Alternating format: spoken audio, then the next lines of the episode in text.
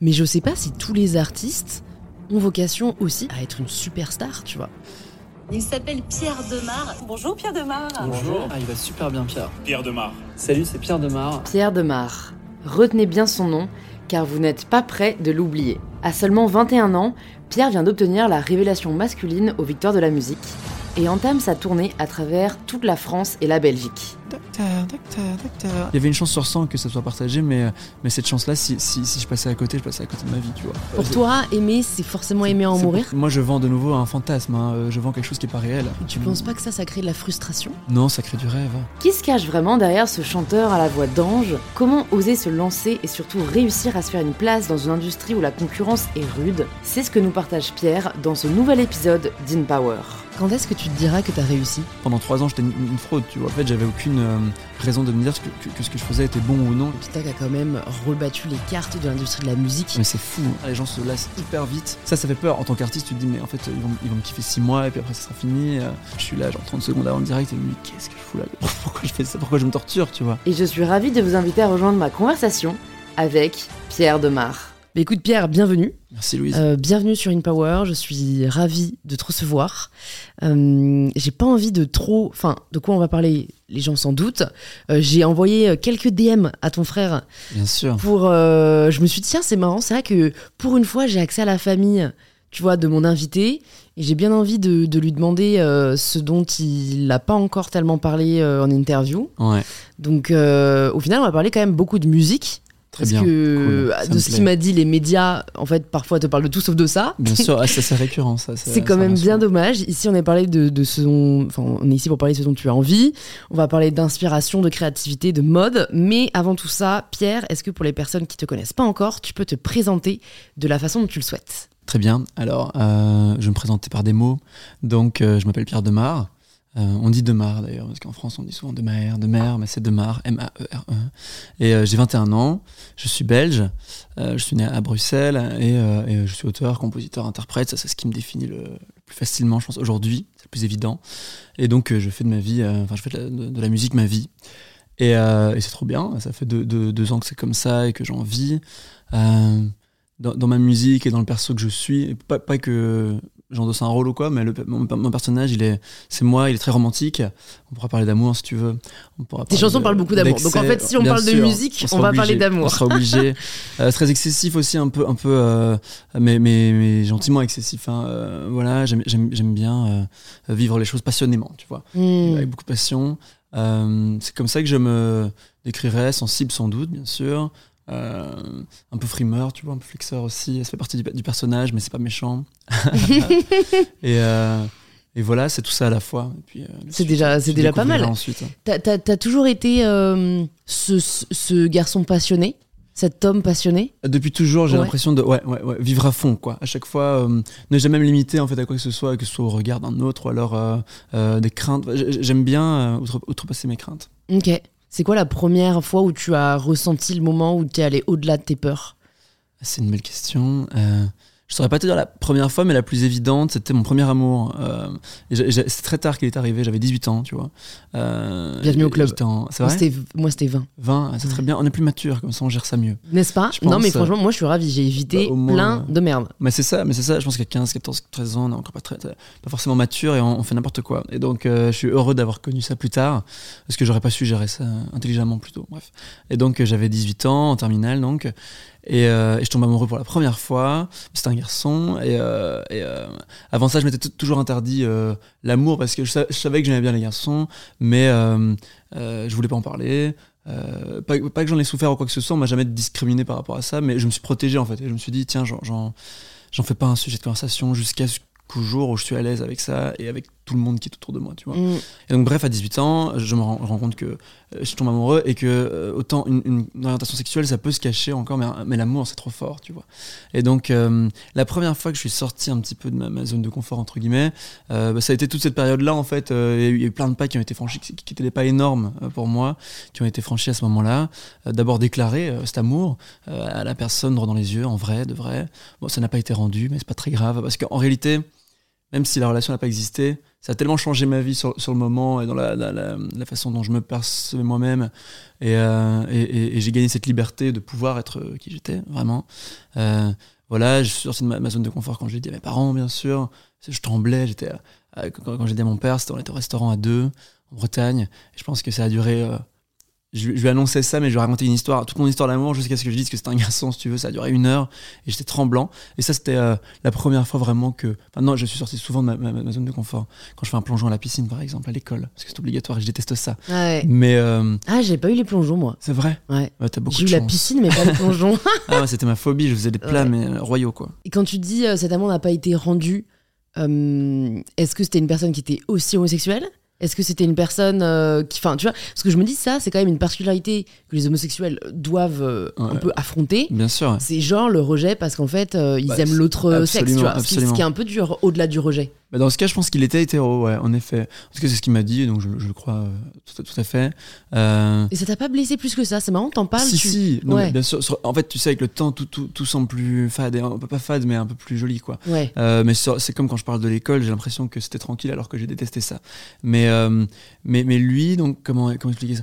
J'étais obsessionnel, en fait, tu vois. J'étais. Euh, euh, ça m'est arrivé que deux fois dans ma vie, ça, mais c'est quand euh, il y a une sorte d'idéal qui se présente à moi et un truc que j'ai fantasmé toute, ma vie, pas sexuellement du tout, hein, mais euh, vraiment une aura, quoi.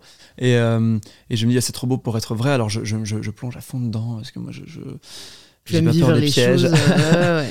et donc, ça m'a blessé, bien sûr. Pendant, pendant six mois, j'étais à fond. Et puis, et puis le jour où je lui ai dit, bon, c'était pas possible, mais j'avais déjà un peu appréhendé le truc quand même, parce que je suis pas complètement con non plus.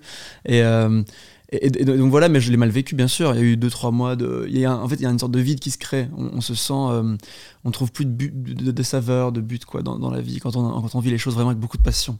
Et c'est comme ça que je vis l'amour. Une anecdote que je peux encore raconter. Euh, elle est très drôle parce qu'elle est, drôle de honte, mais, euh, mais extraordinaire. C'est que, il n'y a pas si longtemps, je, je me suis. j'ai été pris d'amour. Bon, amour, c'est un grand mot hein, pour le coup, mais je suis sous le charme. Et j'ai parlé pendant trois, jours, donc c'était assez court, avec un faux compte Instagram. Donc ah oui, ça c'est la ouf, tu vois. Réseaux sociaux et l'amour 2.0. Incroyable. Et en, fait, euh, je me suis senti bête, mais archi bête, plus qu'une grand-mère qui se retrouve à se faire avoir par une arnaque euh, par mail, tu vois. Mais c'était tellement crédible et c'était euh, ouais, c'est une sorte d'usurpation d'identité, tu vois, mais bien faite. Et, et, la personne en face parlait avec tellement de. J'ai l'air bête là comme ça, mais c'était vraiment pour le coup euh, parce que généralement, moi, il y a plein de, faux comptes de Mar qui attrapent des fans et je me dis, mais euh, les gars, c'est pas possible, ça, ça, semble tellement évident, tu vois, parce que c'est bourré de fautes d'orthographe, je vous vois pas les gens, enfin, j'écris à personne comme ça. Mais là, il y avait toute une histoire, tout un scénario autour, c'était bien fait. Et donc, euh, et pour la première fois depuis 3-4 ans, depuis la terminale, je ressentais une nouvelle fois cette, cette sorte de passion et j'étais, alors quand je suis amoureux, je mange plus. Euh, je, c'est marrant, il y a un effet sur mon corps, quoi, gigantesque. Et, et, puis, euh, bon, au final, je me suis rendu compte de l'arnaque euh, au bout de 2-3 jours. Comment tu t'en es rendu compte? Parce que c'est vrai que, enfin, moi, pour l'avoir vécu un peu, mais alors c'était une vraie personne derrière, j'ai eu de la chance. mais, mais, enfin, je veux dire, ça pourrait arriver à n'importe qui, et sûrement des personnes qui nous écoutent, ça leur est arrivé sur des applications de rencontres. Ouais, en fait, que ce soit Instagram ou des applications de rencontres, en fait, il suffit qu'en effet, tu ah, rôdes bien ton truc. voilà, que tu prennes. Moi, ça m'est arrivé, tu sais quoi, quand je devais louer un appart. en gros, j'ai fait ma troisième année à Berkeley, aux États-Unis. Et euh, du coup, je vais sur Craigslist, qui est un peu le bon coin américain. Et euh, je regarde pas mal d'appartements et j'en vois un qui est pas très loin du campus, qui a un prix raisonnable. Raisonnable, enfin tu vois, c'était quand même 900 dollars, tu vois, les, 20 mètres carrés, mais aux États-Unis, c'est pas, trop cher, en tout cas en Californie. Et donc, euh, j'entre en contact avec la personne. Il y avait même sa carte. C'est un mec qui était infirmier. Enfin, tu vois, il y avait, il y avait, des preuves hyper crédibles. Et j'envoie à mon père qui devait, bah, évidemment, à l'époque, j'avais 19, 20 ans, j'avais pas les fonds pour avancer le premier mois de loyer. Et mon père, qui est complètement parano, mais comme quoi parfois ça paye, il me dit non, je sens l'arnaque. Mais genre, je pense qu'il m'a dit ça sur trois dossiers, tu vois. Et je lui dis non, mais papa, là, t'es relou, c'est le troisième. Enfin, je veux dire, il est bien placé, il est dans nos prix. Euh, enfin, genre, juste paye le mois de loyer, tu vois, genre, faut qu'on avance. tu vois. bien sûr. Et en fait, il me dit pas, mais il envoie à ma tante qui est américaine, il envoie le profil du mec, il lui dit voilà, Louise a trouvé cet appart, t'en penses quoi? Je sens pas trop. Ma tante contacte le nom du mec sur Facebook, elle cherche son nom sur Facebook, elle lui contacte, elle lui dit voilà, ma nièce cherche à avoir votre appartement euh, à Berkeley, euh, comment est-ce qu'on peut procéder? Voilà, on voulait juste assurer que l'annonce soit fiable et tout. Mhm. Et le mec lui répond mais vraiment quand je te dis que comme mon père voulait pas faire le virement, j'avais convaincu ma mère de le faire, elle allait payer le lendemain. Oh, et le mec lui répond n'envoyez rien, ce n'est pas moi. on a usurpé mon identité. C'est ouf, hein, tu vois. Et je trouve ça désolant parce qu'en fait, du coup, ouais, on peut plus, enfin, on peut plus faire confiance. Ah tu non, vois. pas du tout, On- hein, bien on- sûr. Et donc, euh, sur Tinder, une fois, j'ai, j'ai- quand j'avais 17, 17, 18 ans, j'avais une histoire avec un mec, on a parlé deux mois. Parce qu'en fait, comme tu dis, et c'est là où je, rebond- je rebondis sur un sujet que tu as abordé, mais je voulais te demander si, est-ce que, je suis un peu comme toi, est-ce que le, le- le rêve vaut le coup Mhm, si mhm. ensuite c'est pour qu'il soit, Qu'il y ait une désillusion, pour, une pour euh, qu'on déchante, tu vois Ouais, ouais, ouais. parce que forcément, en voyant pas quelqu'un deux mois, dans mon cas, toi c'était deux jours, mais moi c'était deux mois, en lui parlant presque encore. tous les jours, C'est horrible. forcément, quand tu la rencontres, enfin, de mon- dans mon cas, il y a une forme de déception, Bien parce sûr. que je m'étais fait une image de lui qu'il ne pouvait pas être, vu qu'elle était fabriquée de toutes pièces. En fait, quoi, le, le gars, il existe, c'est lui, mais il était, il était décevant dans la vraie vie. C'était quoi Bah, l'histoire en fait, ouais, il était décevant, le pauvre, il était qui il était, tu vois, mais moi, j'avais eu le temps pendant deux mois. de rêver. D'ailleurs, c'était un et- musicien aussi. Oh. Mais tu vois, du coup, voilà, il parlait de musique, il m'avait envoyé une chanson. Enfin, tu vois, j'avais eu le temps vraiment de, de, de le mettre sur un piédestal. Donc, quand je l'ai vu, Mais la pas, déception, elle, était moins- physique ou elle est, elle est non, aussi. non, euh, non, c'était dans la personnalité, tu vois, ok. il était plus timide que ce que j'imaginais. Mais tu vois, honnêtement, avec le recul, je me dis, c'est juste que je crois que moi j'avais tellement peur de l'amour à l'époque que dans tous les cas, je, je m'étais voilà, je m'étais créé un idéal qui ne pouvait pas être euh, réel et qui pouvait pas être euh, confronté, quoi. Donc, mais donc toi, déjà, comment tu te rends compte de, de cette usurpation? Et après, tu me diras pour le premier, si jamais, après coup, tu t'es dit, en fait, c'est fini, je me fais plus de films. Mhm, mhm, mhm, Parce que d'un autre côté, c'est cool les films, tu vois. Donc Euh, J'adore les films. Moi, j'adore. Ouais. Je pense que je continuerai de m'en faire euh, jus- jusqu'à la fin de mes jours, parce que ça crée des instants de rêve. Après, il y a une désillusion, mais euh, c'est toujours, c'est toujours fixé dans le temps. Au final, on on sait que Mais la désillusion est inférieure Ah non, elle est au plaisir que te procure le rêve. Je pense que- sinon, sinon, tu le continuerais C'est- pas. Peut-être pas, t'as raison, t'as raison, c'est une question d'équilibre. Je pense qu'elle est très très forte, hein, la désillusion. Elle peut, vraiment, tu tombes de, de 153 étages et, euh, et c'est dur, mais euh, ouais, le, le- le moment qui précède et le moment de rêverie et, et- et d'idéalisation, de, de projection, il est tellement beau que je pense qu'on se permet de, à chaque fois de, de rêver à nouveau. Et il y a ce truc trop beau pour être vrai. Et j'ai- j'aime pas cette phrase, comme, comme l'homme pâle le dit. hein. Et, euh, mais en même temps, elle est un peu, un peu réelle, quoi. En tout cas, dans, dans, dans le cas de chacune de mes aventures, quand c'était trop beau, quand c'était trop bien, ça n'avait pas lieu de- d'exister. Hmm. Et donc, comment je m'en suis rendu compte euh, En fait, je suis un grand stalker, tu sais. Et, euh, on est tous des grands stalkers, je pense. Euh, on, on se- on se le- on J'ai- ne le dit pas, mais. J'aime bien les gens qui mettent dans leur bio euh, Welcome Stalker. ouais, welcome stalker. Ah, C'est vrai, bien sûr, mais bien sûr. On est. Et, euh, et donc, euh, et donc j'ai fait mon enquête. Et la première fois, j'ai mené l'enquête deux fois. Une fois avant de lui parler, parce qu'en fait, j'y croyais pas trop à l'histoire. Euh, C'était un joueur de foot, euh, euh, je dirais pas qui évidemment, mais euh, semi-pro, quoi. Il y a un truc. Et moi, il y a un fantasme autour de, ça. Je me dis, mais ça, change de ce que je connais, en fait. Euh, bon, un joueur de foot, est-ce que c'est intéressant Ça peut l'être ou non, tu vois. Mais, euh, ça change. Et, euh, à la base, c'est pas du tout, euh, c'est pas une figure qui m'attire, mais je trouvais ça marrant, quoi. Et, euh, parce que quand je sors en boîte, tout ça, il y, a un certain profil qui revient souvent. Et, aujourd'hui, je me rends compte que c'est peut-être pas ça que, dont, j'ai envie pour moi. Et donc voilà, ça me semble euh, incroyable. Euh, et j'y crois pas d'abord. Et donc je dis, bah, j'y crois pas trop, euh, ça. Et puis euh, je dis, écris-moi depuis ton compte public, alors, parce qu'il écrivait avec un, compte privé.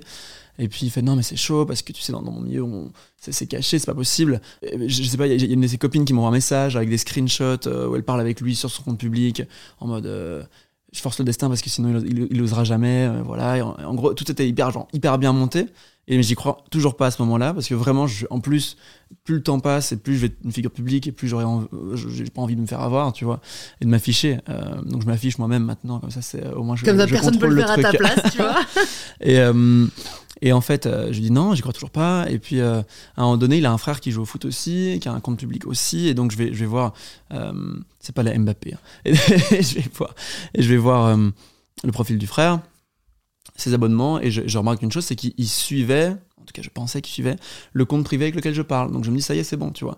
Et en fait, ce que j'avais pas vu, et je me rends compte trois jours plus tard en revérifiant l'info, c'est qu'il y avait une sorte d'underscore en plus euh, que j'avais pas capté. Et moi, j'étais prêt à rêver, tu vois. Et quand t'es prêt à rêver, tu fais pas attention à ce genre de choses Hmm. parce que tu te lances direct. Et donc, euh, donc euh, un peu ouf comme histoire. Et je me dis, mais quel était l'intérêt? Parce qu'on a parlé, bon, pendant 2-3 jours, c'est pas très grave, tu vois, j'ai pas eu le temps d'être fou. Enfin, si, mais, euh, mais, mais pas. pas... Aujourd'hui, j'en suis pas blessé T'as du pas été tout, trop tu vois. Je suis- blessé, non, ouais. ça a duré deux jours la désillusion, donc c'était assez euh, équilibré. Et, euh, et en fait. euh, mais je me dis pourquoi, tu vois, parce qu'on on a, parlé, et c'était très très crédible dans le sens où si le mec avait un match de foot, il me disait voilà, je joue au match de foot, je, je regarde ceci, cela, il me parlait de sa carrière, de, de ses de trucs hyper hyper privés, machin, euh, qui, étaient- qui, s'avéraient vrais souvent, je pense, euh, quand j'ai vérifié ensuite. Il m'envoie des photos, mais qui étaient des photos tirées d'internet, sauf que moi je vérifiais plus parce que j'étais euh, hyper confiant. Et, et, bah, et je me demande quel était l'intérêt, tu vois, Mais genre pourquoi. ouf. Est-ce que tu voulais des news? Parce que j'en vois pas de news, euh, navré. Quand tu dis news, c'est des dick pics? Ouais, enfin, ouais, même, moi je suis pas comme ça, mais il y a même des photos, genre je passe sensuel, tu vois, n'importe quoi, un truc un peu. euh, il aurait pu vouloir ça, mais il a pas demandé ça. Après, ça faisait 2-3 jours, donc c'était un peu court pour, euh, pour, pour déjà s'y mettre.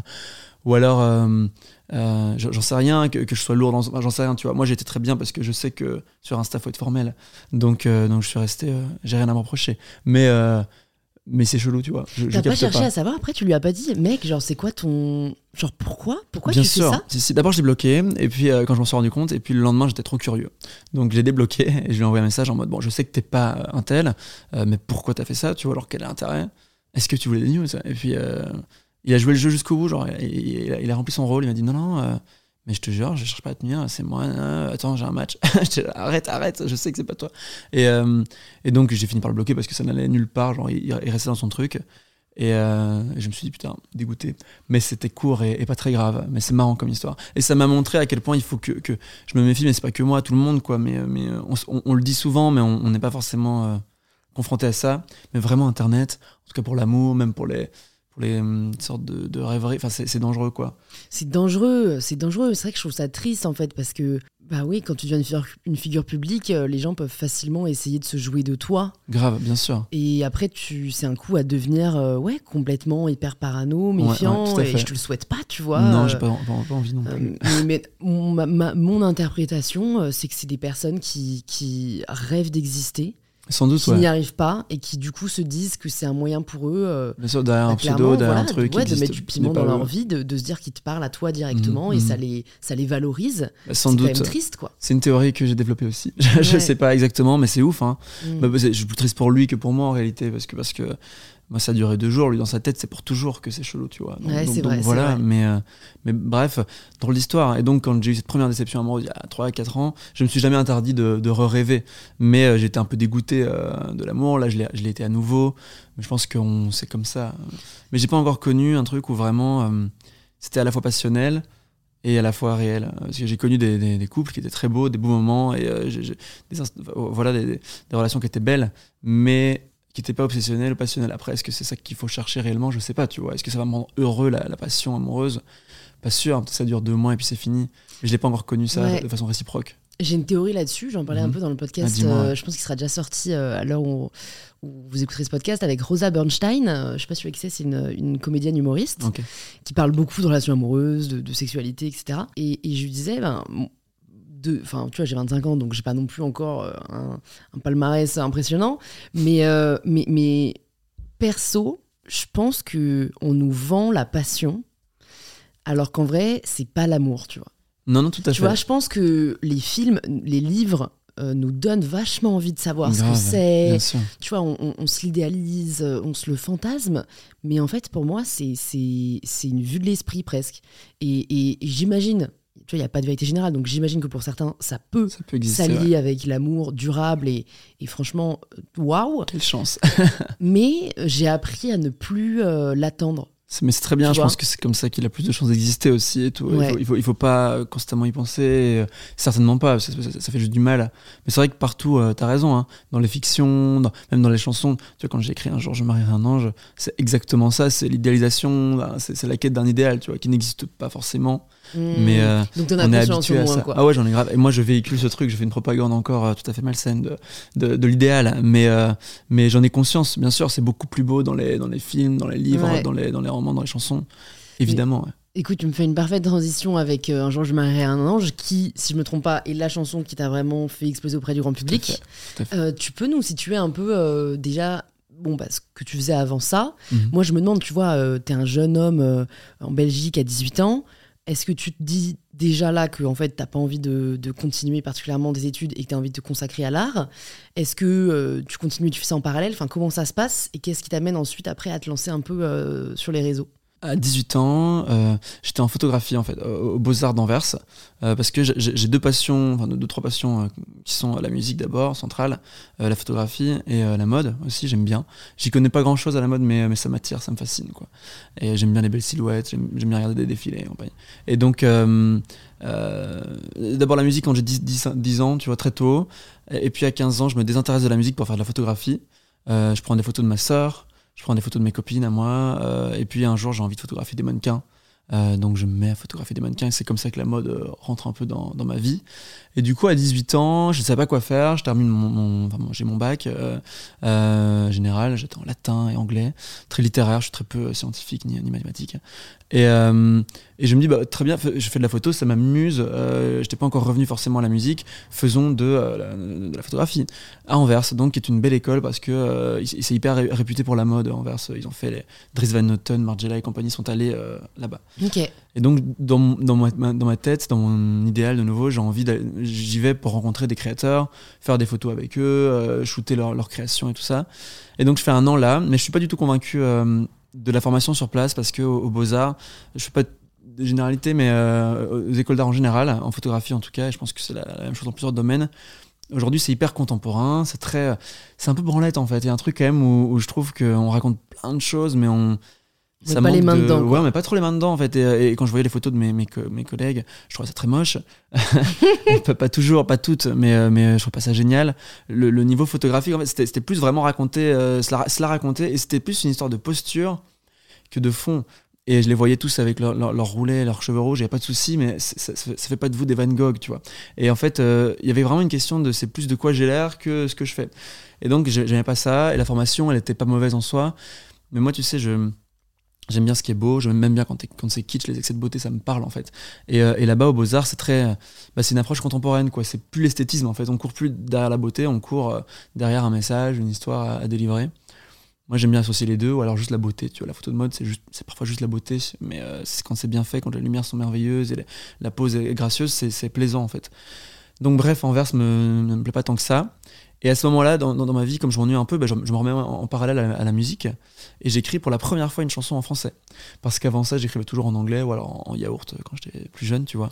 Pourquoi? Parce qu'il y a une distance avec l'anglais qui te rassurait? Ouais, exactement. C'est une question de pudeur et aussi une question de tu sais, quand j'avais 13 ans, je trouvais le français c'était très ringard en chanson. Euh. C'est sûr, hein. Mais de toute façon, quand tu essaies de traduire des. Euh, tu vois, euh, Candy Shop de 50 Cent, bon, de toute façon, j'ai dit ça, c'est pas le plus grand compositeur de tous les temps, mais c'est pas possible. C'est pas possible. Non, non, évidemment. en fait, l'anglais permet une liberté et une sorte de coolitude à l'anglais, en musique en tout cas. Et en français, c'était pas comme ça à l'époque. Et moi, j'avais cette image du chanteur de variété avec sa guitare sèche et une sorte de chapeau horrible.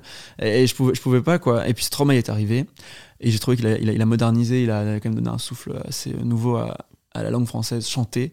Et, donc, euh, il y a la combinaison de ça, en fait. Moi, j'ai été moins en moins pudique, en fait. Et j'ai été euh, prêt à un moment donné. Ça, vulnérable. Ça, vulnérable à être euh, vu, entendu dans ma langue à, à moi. Est-ce que mes parents comprennent ce que je dis aussi, tu vois euh, et, et, j'avais une meilleure image de la langue française en chanson. Et donc je me suis mis à chanter en français. Ça c'est en 2020, tu vois. Euh, donc premier hyper récent. C'est tout récent. Ça fait mm. deux ans, bah, deux, trois, trois ans maintenant. Ça va très vite. Mais donc euh, premier confinement, tu vois, Covid, mars 2020, 2020 et j'écris une chanson en français. Je la publie. Elle s'appelle Potins absurdes. Et elle parle un petit peu de, de ce monde des potins, de, l'école, du collège et, tout le monde qui a, toujours. En fait, on, ça parle de la légèreté parfois avec laquelle on traite certains sujets très graves, tu vois. Donc, euh, je dis, et puis on se demande si un tel n'a pas le sida, machin. Et puis, euh, dis-moi Pierre, aimes-tu les garçons? C'est comme ça que j'ouvre la chanson. Et, bref, j'écris ce morceau, tu vois, mais donc, euh, hyper frontal comme écriture et tout ça à ce moment-là. Et euh, je me délivre un peu pour la première fois. Bref, le morceau sort sur les plateformes pour la première fois aussi, sur Spotify et compagnie. Ça coûte 10 balles par an, n'importe qui peut le faire ça. Et je suis repéré par un certain Théo Otuki qui bosse chez 5-7, chez Vagram, maison de disques parisienne, qui a Orelsan, Philippe Catherine et compagnie, donc des, beaux noms qui, me plaisent. Et il m'écrit sur Instagram parce qu'il est tombé tout à fait par hasard sur mon morceau euh, sur Spotify à travers des playlists euh, algorithmiques. Et il me dit que ça lui a plu. Euh, il y avait déjà l'image parce que j'accordais beaucoup de son à l'image, donc tu vois, j'avais ce bagage un peu de l'image sur le dos, de la mode. Je suis dans une sorte de chemise Valentino fripée en satin, dans une baignoire, et un truc un peu kitsch, mais, mais cool. Mais donc ça, je t'arrête juste là-dessus.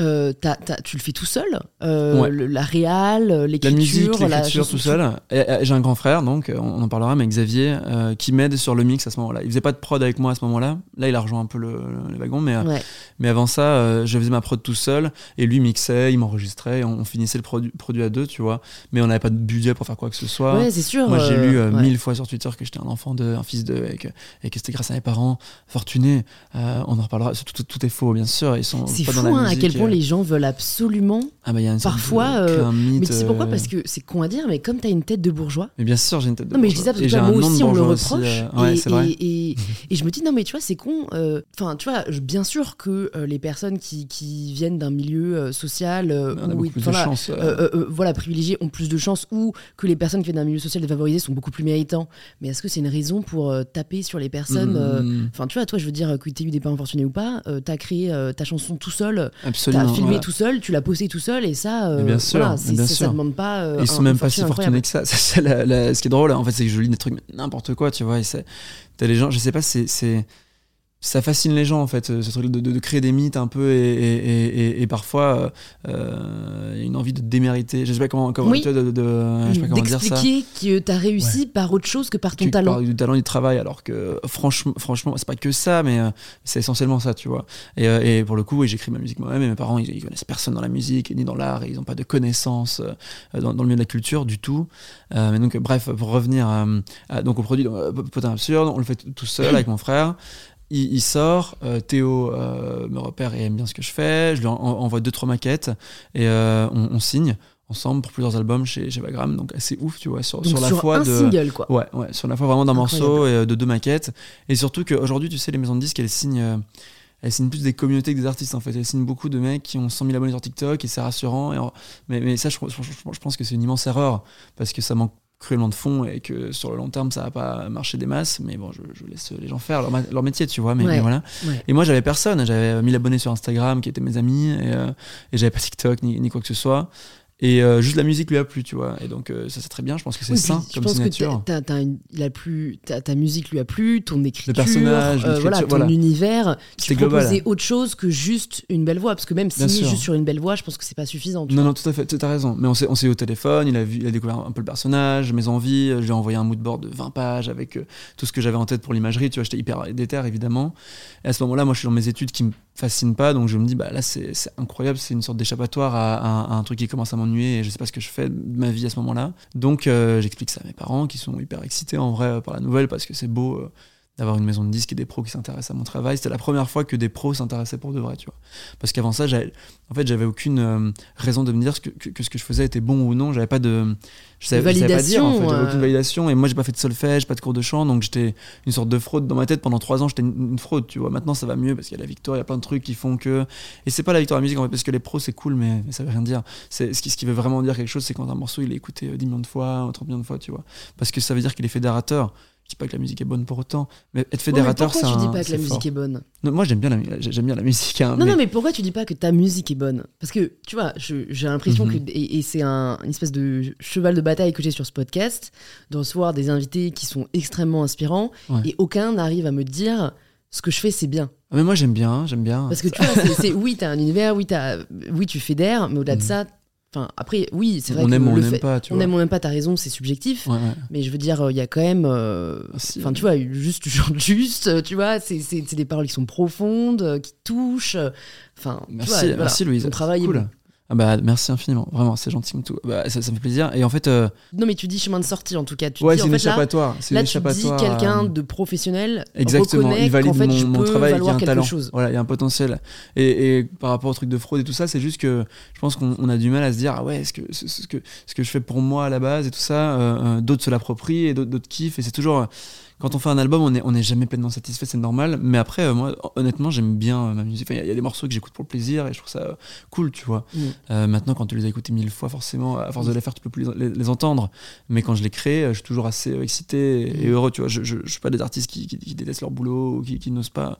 Je m'écoute pas en interview, par contre, ça c'est horrible. Mais, ouais, ça mais, c'est bah, dur. Ouais, ouais. mais toi, je sais pas si tu t'écoutes parfois, mais c'est dur. Non, en vrai, je m'écoute pas. Par Ou exemple, alors. ceci, tu vas l'écouter avant le non, je, sortir non, je veux pas l'écouter. Bah, j'ai la chance de travailler avec Marine Big Up qui est juste en face de nous, euh, qui m'accompagne maintenant sur le podcast, donc qui, qui monte euh, voilà, ça. en vidéo et en audio. Donc euh, après, parfois, T'as des, t'as des invités qui me disent, euh, on les citera pas, mais ouais, j'ai peur d'avoir dit des conneries, donc là, Mhm. je dois me retaper tout l'épisode en Ok, mode, bon, ouais. ok, ça, on va couper et tout, Ouais, mais ouais, franchement, c'est rare. Globalement, euh, même les gens me disent, franchement, laisse tout ce que j'ai dit, euh, je le Grave, pense. euh, Bien sûr, ouais, mais quand on vient ici, c'est le but quand même. ouais, c'est un peu le but. Et donc, Théo me signe, j'ai la validation, je suis très content. Et, et, là- et en- on commence à travailler vraiment, du coup, sur toute l'année 2020, qui est un peu en pause mondiale. En gros, j'ai le temps d'écrire quelques morceaux et d'écrire un EP qui sort, euh, bah, en fait, un an et demi plus tard, en, début 2022, euh, le premier EP avec un Georges Marie un ange, mais qui n'est pas le premier single, il y en a eu deux autres avant ça.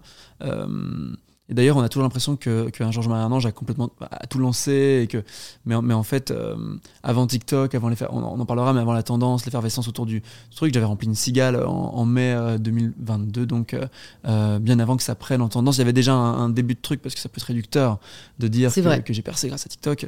C'est un, un C'est un immense tremplin, tu vois, c'est un propulseur énorme, énorme. Et ça a décuplé le genre de nombre de personnes qui m'écoutent, mais il y avait déjà un- une sorte de public qui se créait avant ça et tout ça. Euh, moi, j'arrête de. Voilà. Et, et donc, euh, tout ça pour dire qu'on fait, on fait, je fais EP avec mon frère, du coup. Euh, il m'aide un peu sur les prods, mais j'écris essentiellement. enfin, j'écris, j'écris tout, pardon. Je produis l'essentiel. Euh, lui, lui m'aide sur les arrangements finaux, on, on mixe à deux, euh, il m'enregistre, et on fait, on fait tout ce EP en, en famille, tu vois. Ouais. Et c'est quoi la différence entre EP et album? Un EP, c'est un mini-album en fait. Ça, ça- ça sert un peu à s'introduire dans le monde de la musique, tu vois. J'arrive avec un, un album, c'est très coûteux pour une maison de disques, euh, et, et c'est un gros pari, et c'est une énorme cartouche que tu envoies. Et donc, quand personne t'attend au tournant, quand personne ne t'écoute, je pense que c'est mieux d'arriver avec un, un EP pour dire salut, voilà, c'est moi, je, je vous dévoile une- quelques cartes, mais pas tout, tout mon jeu, quoi. Et fondamentalement, ça change quoi concrètement? Ça, ça veut dire qu'il y a moins de promos autour? Ça veut dire Bah, qu'il y a fait, moins de. euh, a- Est-ce qu'il est distribué? Est-ce que c'est qu'online T'as t'as du physique aussi, tu fais un peu ce que tu veux hein, avec, un, avec un EP, mais euh, t'as du physique aussi. Nous, on a fait des, des- des vinyles et compagnie. Mais ce qui change, euh, non, c'est vraiment juste une, une question de durée et tout ça. On a quand même eu beaucoup de promos. On a eu les quotidiens, Ruquier et tout ça à l'époque, euh, très vite, euh, parce que j'ai des bons attachés de presse. hein, c'est pas mon père qui appelle euh, les bureaux de presse. Et donc, euh, en fait. euh, comme, ouais, un, un EP c'est vraiment un mini-album. Il n'y a, pas de grosse différence. Bon, t'as moins de promos bien sûr, mais, euh, mais ça a été quand même conséquent. Et euh, autant sur un single, t'as pas de promo. Tu vois, t'envoies un clip, tu vas pas faire un, un, un ruquier pour autant. Mais quand t'as un projet vraiment, un, ça- en fait, ça permet, c'est un objet qui te permet justement d'aller en promo, quoi, le, Mm. le, le- l'EP. Et c'est bien de commencer avec ça. Comme je te dis, c'est, tu grilles pas trop de cartouches d'un coup. En gros, le P sort en début 2022, et là, un an plus tard, l'album. Et, euh, et entre-temps, un Georges-Marie Ange qui a eu euh, deux vies, une première vie en, en radio, qui a duré six mois euh, sur les grosses nationales, tu vois, Virgin, enfin, Europe 2 maintenant, RTL2, euh, France Bleu, tout, tout ce truc-là, qui ont été assez, euh, en vrai, avant-gardistes, c'était cool, parce qu'ils étaient là très, très tôt. Et puis ensuite, euh, cet été, enfin l'été dernier, euh, en juillet, sur TikTok, une reprise de Nardo, euh, qui reprend le morceau et qui, lui rend un petit peu toute sa tendresse, tu vois. C'est, c'est- je sais pas comment dire ça, mais il, rend justice à la, douceur du titre parce qu'il fait un piano-voix, qu'on comprend très bien les paroles euh, pour le coup, et que on fera l'amour dans les nuages, tout ça, c'est une sorte d'idyllisme, euh, d'idéalisme romantique, je sais pas comment dire, d'idéal romantique. Ouais, euh, je trouve qu'on on, est beaucoup plus conscient en fait euh, sur sa reprise. Et donc la France, la Belgique et compagnie, sans euh, se prennent d'affection pour cette chanson. Et lui, Nardo, c'est un chanteur? Et à la base, il, ouais, il est, un- chanteur, il faisait beaucoup de reprises. Maintenant, il a sorti un truc à lui aussi, un morceau qui s'appelle Enfant Roi. Et, euh, et- et- mais sinon, à la base, il faisait des reprises, mais il avait 400 abonnés sur TikTok. Il y avait rien. Non. Ah ouais, dingue. En fait, c'est juste une question de d'algorithme et de chance, Ouais, de hasard ouais. inouï. Et de, de, de bons titres. Il a fait combien de vues ce, ce son là Et sur son et, euh, compte Sur son compte, la reprise, elle a fait 7 millions de vues, je pense. Et surtout, le morceau, il a été repris genre 100 000 fois. Tu vois. C'est devenu une tendance euh, de ouf. Cet été, euh, j'entendais que ça. J'allais sur, mon TikTok et, et, euh, et dans ta For You, avec Docteur, Docteur, Docteur. Et, Ça, te fait quoi rigolo. ça? Et c'était ouf. Mais c'était flippant aussi parce que c'était pas ma voix à moi, c'était une reprise. Donc je me suis dit, merde, j'ai un, tube, un tube, mais les gens. En fait, c'est très cool qu'ils le déforment, mais les gens ils vont se dire que c'est lui qui l'a qui l'a écrite, tu vois. Et, euh, et ça, c'est pas le but parce que, parce que euh, comme artiste, t'as quand même un, un- besoin de reconnaissance et une envie que ta musique soit reconnue. euh, Hmm. voilà. Et donc, euh, je suis, j'ai- j'ai- enfin, j'ai débarqué sur TikTok alors, parce qu'avant ça, j'y étais pas vraiment. euh, Moi, j'ai- j'étais pas, j'étais un peu, euh, j'avais une sorte d'aversion par rapport à, pas par rapport à l'application en soi, mais euh, déjà une sorte de trop plein de réseaux. Et je, encore aujourd'hui, moi, je- j'en peux plus des messages. Tu vois, j'ai une sorte de, j'ai développé une, une hantise des messages. Messageophobie, Euh, ouais, ouais, c'est marrant, mais je pense qu'on est beaucoup à, développer ça quand il y a beaucoup de demandes, ça devient un peu horrible d'ouvrir un mélo, quoi. Et donc, euh, tout ça pour dire que je me mets sur TikTok euh, sur les ordres de, de mon label. Qui me disent, vas-y, il faut absolument que tu. bah, bien sûr, et j'avais pas le choix, c'est vrai, parce que le truc était en train de monter, monter. Et donc j'arrive et, et- pour le coup, j'ai pas été bête parce que euh, je fais un TikTok dans lequel je dis voilà, bah, avec humour, tu vois, mais genre salut, c'est moi euh, qui fais cette chanson. euh, mais mais sans, sans- c'était pas égocentré, c'était tranquille. Et, en fait, il y avait une blague à faire dans le sens où tout le monde commentait son TikTok en mode ah, c'est tellement mieux que l'original, machin. Donc j'ai fait salut, c'est moi, merci pour tout l'amour autour de la chanson. machin et puis je mets tous les screenshots des commentaires en mode un peu vicose tu vois mais mais mais gentiment et comme sur TikTok les gens ont 10 ans d'âge- d'âge de, pas mental en fait juste ils, ont 10 ans globalement. Euh, bah, ils, ils sont à très premier degré. Et donc ils m'ont pris pour une victime et ils se sont devenus des, soldats. Et ils m'ont ils ont défendu le titre et l'original partout partout partout. La vidéo elle aussi a fait quoi 7 millions de vues tu vois. Et, euh, j'ai pris je sais pas 100 000 abonnés sur euh, sur deux semaines avec ce, TikTok c'était n'importe quoi. Et, euh, les radios ont commencé à reprendre l'original. Et, et bref et tout, tout, tout, tout s'est bien fini et pour Nardo aussi parce qu'il a développé une belle communauté qui fait des concerts et qui fait ses chansons à lui et puis de mon côté bah tout va bien aussi Ok. Non, mais c'est fou, hein. ça c'est vrai que TikTok a quand même rebattu les cartes de l'industrie de la musique mais c'est fou hein, de ça a tout manière. changé quoi. euh, et, Ça fait et peur en fait, parfois, en voilà, fait. en fait, d'une face, d'une certaine manière, je trouve que c'est positif parce que bon, l'industrie de la musique se portait pas forcément bien avec tous les streams illégaux. Ouais, enfin tout bon, fait, maintenant tout il y a des Spotify, etc. qui redorent un peu aussi, mais là, mais c'était quand même plus dur qu'à l'époque où absolument ouais. vraiment les artistes vivaient sur les albums. Après, d'un autre côté, je pense qu'il y a aussi un travers qui est en train de se développer où on voit certains artistes sortir des sons pour que ça perce pour sur TikTok, TikTok. quoi ouais tout à Tu vois, fait sans tout les citer, euh, Jason Derulo. Bien sûr, mais en fait, moi, il y a- il y, a deux trucs euh, sur TikTok, euh, un truc très positif et un autre qui est négatif. Ce qui est très positif, c'est. euh, attends, j'avais un truc intelligent à dire. je te jure, et je le perds. Non, ah oui, voilà, c'est que TikTok, il, il rend la. Maintenant, en fait, une chanson, euh, elle, elle- elle perce parce qu'elle le mérite, entre guillemets, ou en tout cas, c'est c'est très aléatoire.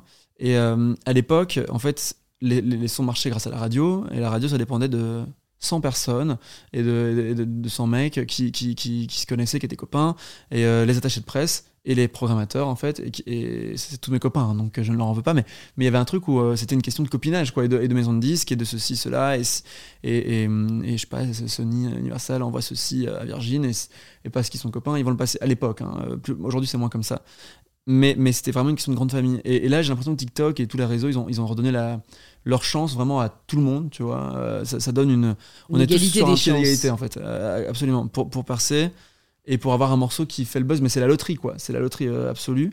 Et tout le monde s'y essaye. Et je pense que ça c'est une très bonne chose parce que ça veut dire euh, on perce pas grâce à un, un- un groupe à un microcosme par contre, euh, ce, qui est, moins bien, c'est le formatage, euh, ouais, comme tu dis, tu vois, de, de penser chanson TikTok. Et, les gens, ils connaissent un passage de 15 secondes sur une chanson, ils connaissent pas le reste, forcément. Euh, on consomme de façon un peu affreuse. Moi, je trouve les, versions accélérées, je trouve ça dégueulasse, très souvent, tu vois. Et après, tu vois que les artistes publient sur Spotify les versions accélérées. Mais je trouve ça. Enfin, tu, tu penses pas ton morceau comme ça, en fait. Donc, ça dénature l'œuvre. Après.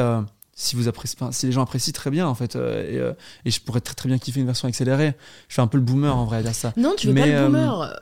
Comment je l'interprète, c'est que spécial quoi. en fait, on, je crois, pour moi, nos goûts sont politiques. Et je dis ça dans, en plusieurs sens, mais Mhm. déjà parce qu'on nous apprend à aimer ce qu'on nous montre. Bien sûr. Et ça vaut pour tout, tu vois. euh, J'ai bien envie qu'on parle de mode euh, parce que c'est intéressant. euh, Enfin, ça m'intéresse ce que tu as à dire. Moi, j'ai une marque de sous-vêtements Ouais. qui s'appelle Je ne sais quoi, où justement, je casse beaucoup avec les codes de la mode traditionnelle.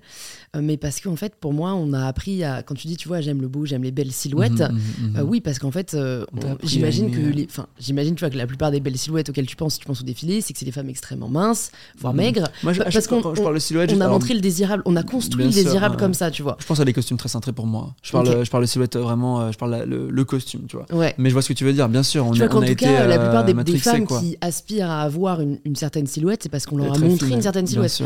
Et, c'est pareil, à mon avis, dans la musique, tu vois. Et, enfin, mais moi, j'en suis la première victime, tu vois. Je, veux dire, prendre un exemple très concret.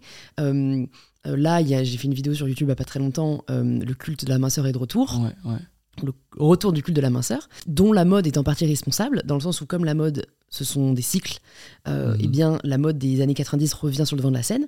Donc, Mode Héroïne que j'ai et compagnie. euh. exactement. Mhm, mhm, Mode mhm. que j'ai euh, vachement critiqué dans les années 2010 parce que j'étais là, non mais les tailles basses, les petits crop tops, les gilets, genre c'était cringe, genre c'était fait, tellement moche. tellement fort. Et en fait, maintenant, à force Y2K de le voir porter par des nanas stylées, qui en vrai cool. ont un style, le portent bien, je suis en train de me dire, oh là là, mais en vrai, La mais- Bella mais- Hadid, en fait, elle te fait aimer n'importe quoi. Ouais, c'est clair, c'est clair. Et, et, et puis des I Am Gia, enfin tu vois, Mhm, mhm. des, des- comme ça, des marques sont un peu entre le prêt-à-porter et la couture, où vraiment, je regardais la dernière fois, parce qu'on fait des veilles bah, pour ma marque de sous-vêtements, de, de- des tendances, etc.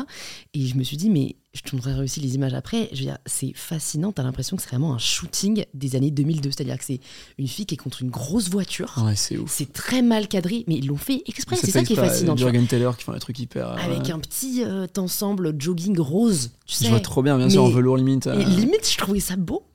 C'est ouf. hein. Bref, tout ça pour dire que pour la musique, je pense cycles. que c'est pareil. Euh, en fait, c'est qu'à force de nous montrer des musiques accélérées, Grave. en fait, on va finir par trouver ça on a stylé. On va finir par fait, préférer ça. Ouais, non, mais c'est vrai, mais bien sûr. De toute façon, c'est une question de cycle, comme tu dis. et, euh, ouais, en fait, chaque, chaque période a ses obsessions, tu vois. Et, euh, et je regardais les archives INA, parce que j'adore regarder ça, J'adore. comme, tout le monde. Et c'est marrant parce que je donnais une interview à Melty, et un commentaire top comme sur TikTok, c'est genre, euh, putain, on dirait un des jeunes qui parle chez INA. ça m'a fait rire, j'étais très content. Et euh, du coup, je suis allé revoir cette vidéo, les, jeunes, comment, voyaient les, comment les jeunes voyaient l'an l'an 2000, tu vois, très connu, celle-là, c'est une des classiques de INA. Et, euh, c'est marrant parce que c'est dans les années 60, je pense, fin des années 60, et ils parlent tous que d'une seule, seule chose, c'est l'espace, tu vois, la technologie. Et à l'époque, il y avait une sorte de. Ils étaient fascinés par l'espace. Et aujourd'hui, beaucoup moins. Aujourd'hui, c'est un truc qui. Si, si tu parles de l'an 2100 aux jeunes, on va parler de climat, on va parler de. Et chaque période a ses obsessions. Et, euh, et, et- et je pense qu'il est question de cycle aussi, bien sûr. Et euh, c'est vrai que. Mais sauf, sauf que le, le- le fait est que sur TikTok, bah, les cycles ils durent deux semaines. j'ai. Ouais. Mais, mais ce truc de, de accélérer, je juge pas qui va, qui va les écouter parce que moi-même je vais écouter des, des remixes accélérés et tout ça.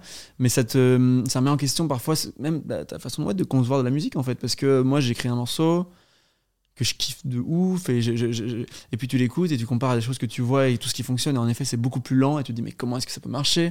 Est-ce que ça vaut la peine de le sortir si c'est pour que ça marche pas Tu vois? Et euh, je me pose pas trop ces questions, mais, mais c'est. ça peut, ça, peut quand même venir au, centre d'une discussion, tu vois? Et, euh, et je serais pas étonné. J'ai la chance de travailler dans, un- dans un label qui est hyper, hyper. euh, euh, allez, défenseur de la liberté de cré- de création. Tu vois, on fait ce qu'on veut. Il y a Philippe Catherine, je veux dire, il fait ce qu'il veut. Tu vois, on, on est vraiment maître de notre œuvre et c'est hyper agréable et c'est une chance inouïe. Mais je, je serais pas étonné d'entendre un DA dans une grosse major dire non mais c'est trop lent, tu vois, c'est trop lent. Et, Mmh. et, euh, et c'est un peu euh, flippant hein, quelquefois.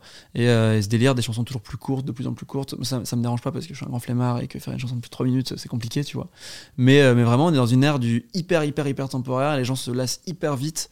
Et euh, ça, ça fait peur. En tant qu'artiste, tu te dis, mais en fait, ils vont, ils vont me kiffer 6 mois et puis après, ça sera fini. euh, et euh, c'est pour ça qu'il faut arriver à, à générer aussi un truc humain et, euh, et que ce soit plus fort que, que Ouais. l'œuvre, que ça dépasse l'œuvre. Mais c'est fou parce que t'as totalement raison, et puis c'est vrai dans tous les univers, mais j'avais l'impression de l'extérieur que les artistes étaient assez préservés de cette recherche euh, de la rapidité, de, de, de ce rythme effréné, dans le sens où tu vois, un Orelsan, je sais pas combien de temps on a attendu son album, Bien sûr. mais on l'a attendu, hein. Parce que Big ils ont arrêté pendant aussi euh, deux ans, Ouais, comme bien ça. sûr. Non, non, mais Stromae, il avait 8 ans de pause. Huit ans de pause, j'ai l'impression que. euh, Orelsan, Stromae et tout, tu vois. Ils peuvent se le, per- se le permettre parce qu'ils ont une fanbase qui est tellement acquise. Et, euh, Pour toi, ça dépend de la, de la puissance de la fanbase? Je, je pense que quand tu commences, en tout cas, il faut redoubler d'efforts pour arriver à être régulier et constant. Moi, j'ai pas envie. Moi, j'ai qu'une envie, c'est de prendre 2-3 ans pour faire le deuxième et, euh, pour qu'il soit euh, meilleur encore, tu vois. Premier album, je l'aime bien et tout, mais c'est un 13,5. J'aimerais que le deuxième soit un 16, tu vois. Et pour ça, il faut prendre le temps. Il faut prendre. euh, et, et- mais, mais, mais on- en fait, aujourd'hui, avec les plateformes et tout, les plateformes, elles veulent tout le temps être nourries constamment. Spotify et tout, ils, ils demandent de la nouveauté. Euh, et donc, le label, va, va- même si c'est un super label, ils vont pousser à, à ce qu'il y ait une réédition euh, dans 6 mois, dans un an, avec 5 titres de plus, pour une sorte de, de réappro- réapprovisionnement. Comment on dit ça Ouais, mise à en- jour, ouais, mise à jour en rayon, tu vois, aussi en Mm. physique, parce que pour les fêtes de Noël et tout ça. Et tout C'est un peu pareil pour les livres. C'est comme pour les livres, tu j'ai vois. un livre, bah, donc j'ai l'édition à la premium. bonne période, une édition premium, tu vois. Mais et en fait, est-ce que ça a du sens de faire une réédition pour, pour mon album alors que j'ai même pas de brouillons qui n'ont pas été utilisés ou quoi Tout ce que j'ai écrit, ça a été. euh, Bah, tu pour, vois. pour moi, ça a du sens. Enfin, si je prends le cas de mon livre, pourquoi je l'ai fait C'est parce Ouais. qu'il était en rupture de stock. Ouais, d'accord. Dans, dans ce donc en cas-là, fait, tu bien peux plus sûr. le trouver euh, sinon, quoi. Mais tu peux, le, tu peux en refaire un stock. Oui, c'est sûr, mais donc à ce moment-là, autant, Autant pourquoi faire un pas en truc nouveau, refaire quoi. un. Ouais, bien euh, sûr, que- avec- que- avec tu vois, des en l'occurrence, ajouts, moi, euh. la, je- la mise en page, j'étais pas fan, donc je suis contente de Très bien. pouvoir en avoir ok. refait Dans ce cas-là, une. bien sûr. Ouais, tu fais des corrections, tu fais des Mais, ajouts. mais tu- sinon, euh, t'as raison. Moi, je suis totalement de l'école. euh, et et On prend le temps, honnêtement, quoi. je pense que le, je pense que la vie nous donnera raison. Je pense aussi. euh, ouais, que je pense aussi. préfère prendre deux ans pour écrire un livre ou trois ans Donc, et tu qu'il es soit pleinement fier vraiment et bien. Abouti, et, ouais. et qui et qui dure et qui ait euh, voilà sûr, un sens que d'en sortir un tous les ans comme certains font euh, parce qu'ils vendent bien et qui capitalisent Mhm, sur leur nom tu vois enfin c'est mon Exactement, parti ouais. en fait moi sinon j'y prendrais pas de plaisir déjà Donc, bien euh, sûr, non mais il faut, moi, on- tu peux pas sortir un truc dont t'es pas fier, je pense. En tout cas, si tu fais ça avec passion et, euh, et que t'es vraiment pleinement investi, c'est di- difficile de sortir un, Mm. un morceau, un album, un livre euh, dont, dont, dont, dont t'es pas fier. C'est pas Mm. possible. Ça me semble en tout cas tout à fait inconcevable. Même si tu, tu vois des défauts, c'est normal. Tu, tu peux jamais être pleinement satisfait. Ouais. mais il faut, il faut que il faut qu'il y ait une base très solide. et, et donc voilà. Et j'ai envie de prendre le temps pour le deuxième et de faire ça bien. mais c'est vrai que l'époque qui, actuelle, elle ne permet pas forcément ça. Quoi. Il y a une demande constante et, et c'est vrai que j'ai l'impression que si tu fais pas un TikTok tous les deux semaines, et encore là, c'est très peu, bah, on t'oublie. quoi. Donc c'est un peu dur. De quoi est-ce que tu te nourris pour euh, écrire tes chansons? Euh, Bonne question. Plein de choses différentes en réalité. Il n'y a jamais d'automatisme. Mais euh, sur, le, sur le P, donc le premier projet qui est sorti il y a un an, il s'appelait Un jour je. Et donc c'était un peu une sorte de. Tous mes fantasmes et toutes mes projections un peu idéalisées de, ma propre vie à moi. C'était une sorte de wishlist en fait pour ma vie en musique, tu vois. écrite. C'était euh, maman, un jour je serai une superstar, dans Menteur, euh, un jour je marierai un ange pour ce côté euh, recherche d'un amour idéal, passionnel. Et, l'album, c'est déjà un peu plus ancré dans, le, dans mon réel à moi. Il y, a des morceaux qui sont inspirés de Jour moins 3, c'est ma première histoire d'amour réciproque, c'est les prémices de l'amour, c'est quand, quand, tout va bien et quand tu te dis qu'au bout de trois rencarts, en fait, t'es tellement amoureux de l'amour que tu t'imagines avoir des gosses et, être papa, alors qu'en fait, tu, tu connais même pas encore qui, qui tu as en face de toi, mais il y a une idéalisation comme ça. Regarde-moi, c'est euh, le titre de l'album et c'est aussi un morceau. Et, euh, et, en fait, c'est un regard de moi euh, d'amour, c'est regarde moi, c'est c'est une sorte de regarde-moi, c'est un cri du cœur, un appel à l'aide, et plus regarde-moi, trouve la beauté qui est en moi, que regarde-moi, je suis beau, tu vois, parce qu'avec l'image que je dégage et compagnie, on peut avoir une, idée très. c'est de, moi, je comprendrais, hein, alors que, pas tant que ça en réalité. Et en fait, Là, c'est un, je m'inspire de Lady Gaga, qui est une grande femme et que, j'adore. C'est mon idole depuis toujours. Et en fait, euh, dans une interview, elle racontait que à l'époque où elle s'est mise à chanter dans des, dans des bars chantants et compagnie, au piano, elle était personne, elle n'était pas Lady Gaga, il n'y avait pas les perruques ni les parures, et, euh, et personne ne l'écoutait, parce que c'était du jazz, c'était pas forcément, euh, voilà, hyper catchy, quoi, on dirait. Et, euh, et, alors un jour, elle s'est mise toute nue, et on l'a regardée, enfin. Et l'anecdote, elle est rigolote, et en même temps, elle est, pleine de vérité, tu vois, elle est triste. de vérité, elle est triste. Et regarde-moi, ça raconte ça, ça raconte l'artiste qui est prêt à faire tout et n'importe quoi pour être vu. Il y a un passage, et c'est mon préféré sur l'album, c'est où je chante ce soir, je fais des bêtises, je m'arrache à coups de tease, la foule adore ma triste comédie ce soir je strip et je tease. Et c'est ce truc-là, tu vois. Et c'est l'artiste qui est prêt à tout pour avoir un regard, deux yeux euh, bienveillants, un sourire euh, euh, conquis, séduit. Et ça, c'est un peu ma vie aussi, en vrai. Avec moins de, pathétique. L'aspect pathétique est moins poussé que, dans la chanson, tu vois. Mais donc, je m'inspire de, vraies choses. Et puis, j'invente des histoires aussi. J'aime bien endosser des rôles qui sont pas les miens. Parce que j'estime que à 21 ans, j'ai pas vécu grand chose encore. Et que écrire un album autobiographique à mon âge, ça serait juste chiant pour tout le monde. Et donc, euh, j'en rends des histoires. Il y a un morceau qui s'appelle euh, J'aime ta violence, c'est l'un de mes préférés. Et dans lequel j'endosse le rôle d'un cocaïnomane, en tout cas quelqu'un qui est addict à, cette drogue, et qui en a besoin pour se sentir le plus fort, et qui en fait sa meilleure copine. Et donc, euh, ça commence, j'ouvre le texte avec de, lignes qui disent euh, je pourrais faire la guerre à n'importe qui, je pourrais faire l'amour à n'importe quoi, donc un sentiment de toute puissance, tu vois. Euh, je pourrais faire la cour à Daminelli, je suis beau depuis que j'ai tous les droits, et puis, je m'adresse à la cour. Alors c'est une sorte de double lecture, on, ne le capte pas si je le dis pas forcément, mais euh, après je dis j'aime ta violence qui trace dans mes veines. je suis le plus fort depuis que nous sommes amis, tu n'es pas si blanche que tu en as l'air je pense à la mort depuis que tu es parti. Et puis on se rend compte en fait qu'il a, il a besoin de sa dose nécessairement, forcément. Mmh. Ça devient une addiction et c'est moche. Et, euh, et, ça finit très mal puisqu'il meurt. Et c'est une sorte de tragédie autour de, de ça. Et j'aime bien, en fait, comme il faut parler d'excès, moi c'est ça qui m'intéresse. C'est la première chose que je t'ai dit euh, quand on s'est rencontrés, mais euh, je suis excessif. Et dans la musique aussi, tu vois, très baroque en fait. Très épique, très romantique donc. Et, et j'aime bien. c'est pour ça que j'aime le kitsch en fait. Et là je, lis Kundera, enfin je, je, commence à lire. Et donc euh, je, lis. Euh, L'insoutenable légèreté absolument, des lettres. Absolument, j'en suis au tout début, tu vois. Et il parle du kitsch, il en parle très bien. Et, j'aime bien cet excès de beauté, en fait, cet excès de. Hum, ouais, les excès de, tout. Pour rendre euh, une histoire captivante, il faut qu'elle soit excessive.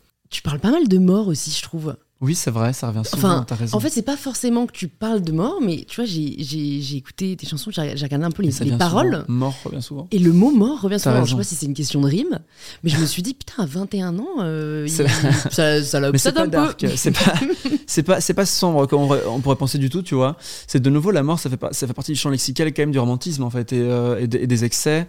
Et il y a rien de plus excessif que la mort. Il euh, a rien de plus excessif que la mort. Et j'aime bien, et quand je parle d'amour, je dis souvent amour à mort, tu vois. Parce que c'est ça l'amour. Enfin, pour toi, aimer, c'est forcément aimer en mourir. Pour toujours. En fait, c'est pour toujours. Et euh, mais c'est pas vrai. Hein. C'est comme on en parlait tout à l'heure. C'est, euh, c'est, moi, je vends de nouveau un fantasme. Hein. Euh, je vends quelque chose qui est pas réel. Mais parce que le rôle d'un artiste, c'est pas de vendre du réel. c'est pour ça que j'aime pas l'art contemporain. Tu vois.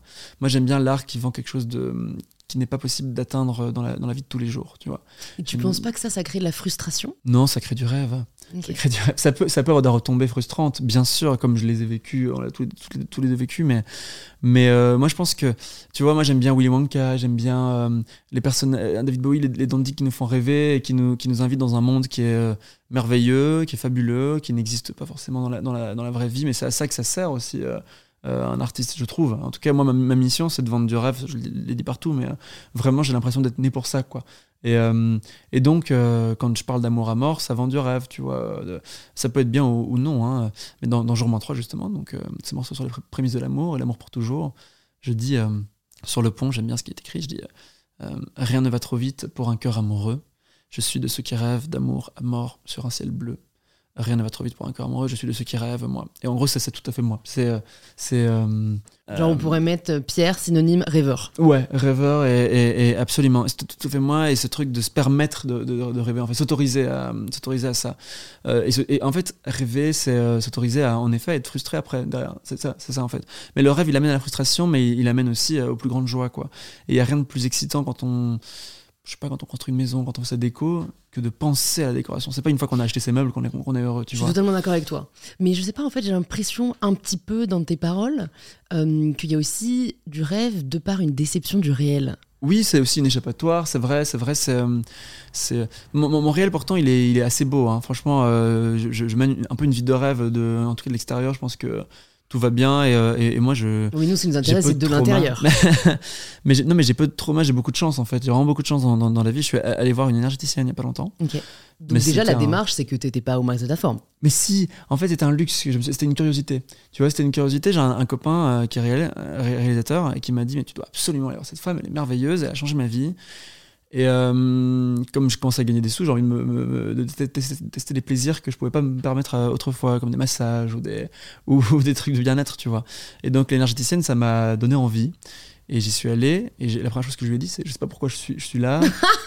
c'est vrai. j'ai Le client pas le plus convaincu de l'histoire. Ouais, le mec, vraiment, qu'est-ce que je fais Non, je dis, j'ai pas vraiment de trauma en fait. Je dis, oh, bon, il y a quelque chose qu'on peut, on peut aborder certains points. euh, euh, voilà, je lui dis des, des- des points précis, mais très, très pudiques. Par exemple, je fais beaucoup l'amour dans le noir. Tu vois, j'aimerais bien un jour le faire euh, la lumière du jour, tu vois. Je parle de ça, mais je, suis pas certain que je pense que c'est une question de temps qui passe et d'acceptation et compagnie. Euh, pas sûr qu'une énergéticienne euh, puisse y changer grand chose, mais voilà, je lui raconte deux, trois choses. Je lui parle des haters aussi, que c'est la première fois que je suis confronté à ça parce que c'était un peu le, c'était le lendemain des victoires que j'étais allé. Euh, les victoires, je me suis pas fait hater, mais c'était un peu avant, un quotidien, j'avais pris un peu cher. Et mais rien, de grave, tu vois. Mais, et, donc, et donc, je lui dis, bah voilà, j'aimerais bien me soucier un peu moins de. J'aime beaucoup plaire, en fait. Et donc, j'aime forcément pas déplaire, tu vois. Et on parle de ça à deux. euh, et euh, et j'y suis allé. Et tout ça pour te dire que euh, j'en suis ressorti en me disant, mais en fait. J'ai perdu mon elle est bif, quoi. gentille. J'ai pas perdu mon bif, tu vois, parce qu'elle était intéressante et tout ça. Et elle m'a fait du bien parce qu'elle m'a touché euh, certaines parties du corps. Et moi, j'aime bien être touché. Donc, euh, je, je suis allé pour ça. Mais alors, à ce moment-là, tu prends un massage, c'est moins cher. Et, et en fait, euh, c'était bien. Mais tout va bien en réalité, tu vois. Tout, tout, tout va bien dans, dans ma vie. Et donc, je suis pas. dé- Pour revenir à ce, que, ce, ce dont on parlait, je suis pas déçu de la réalité, mais le rêve, il permet d'aller beaucoup plus loin encore, tu vois. Et c'est comme regarder un film. Pourquoi si on regarde un film euh, euh, Mm. pour voir des histoires qu'on va pas forcément vivre dans la vie de tous les jours, tu vois? Oui, en fait, je, je te, je te partage cette réflexion parce Mhm. que je suis très ambivalente par rapport au rêve. C'est-à-dire que historiquement, moi, c'est, ça a été mon échappatoire. Moi, c'était dans les livres. Chacun son truc. Mais donc, Mhm. moi, j'ai lu, euh, je sais pas combien de livres, Énormément. mes euh, 6 à euh, 20 ans. Et, et en fait, un- je me rends compte avec le recul, euh, déjà que ça a eu un impact négatif sur l'amour. C'est vrai que, ouais, Sur ta vision de l'amour et tes sur- bah, bah, si j'étais célib jusqu'à 20 ans, Ouais. c'est pas pour rien, tu vois. C'est qu'en fait, j'attendais euh, Tu clairement. penses euh, vraiment que le c'est les livres blanc. qui ont eu un, un Ouais. rôle D'accord, Euh, je, je pense que c'est multifactoriel. Bien sûr. Tu vois, sûr, ce serait, on pourrait pas, voilà, mais, mais, mais je pense vraiment que ça a joué parce que, et je l'avais dit dans le podcast avec Rosa, mais moi j'attendais d'être amoureuse avant de sortir avec quelqu'un. Mhm, mhm, Et ce qui, pour le coup, moi, n'arrive pas facilement, tu vois. Ouais, je comprends, bien sûr. mais parce que euh, quand je lisais Jane Austen, euh, c'était euh, mais genre Ça une puissance fou, de sentiment. Ouais, ouais, euh. Je la lisais et je me disais, oh là là, mais c'est tellement hâte du jour où je ressentirais ça. En fait, je, le je le ressentais jamais, tu vois. Et au-delà de ça, je pense que euh, ça peut être une prison dorée.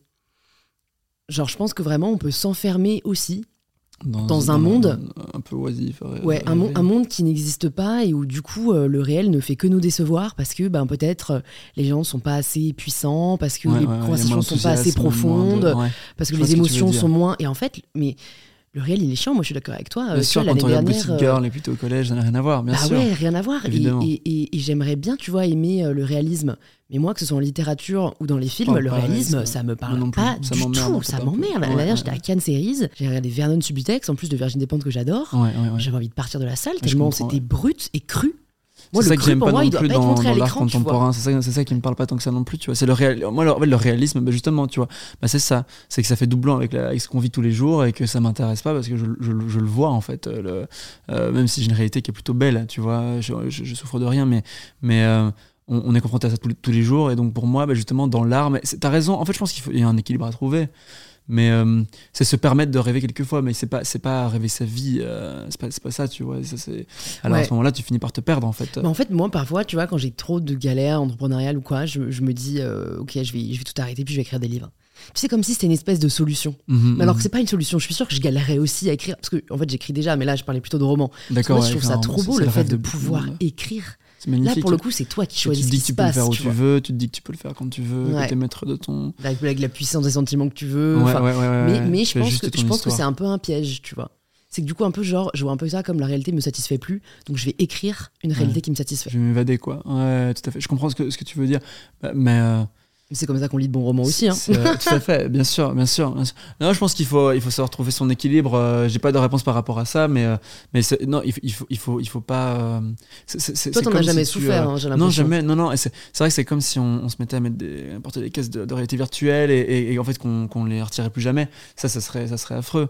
Il, il faut parvenir d'abord à se contenter de, de- sa réalité, mais, mais je pense que lire un livre, ça peut ren- rendre une, une réalité beaucoup plus légère, tu vois, pour, pour des gens qui souffrent réellement.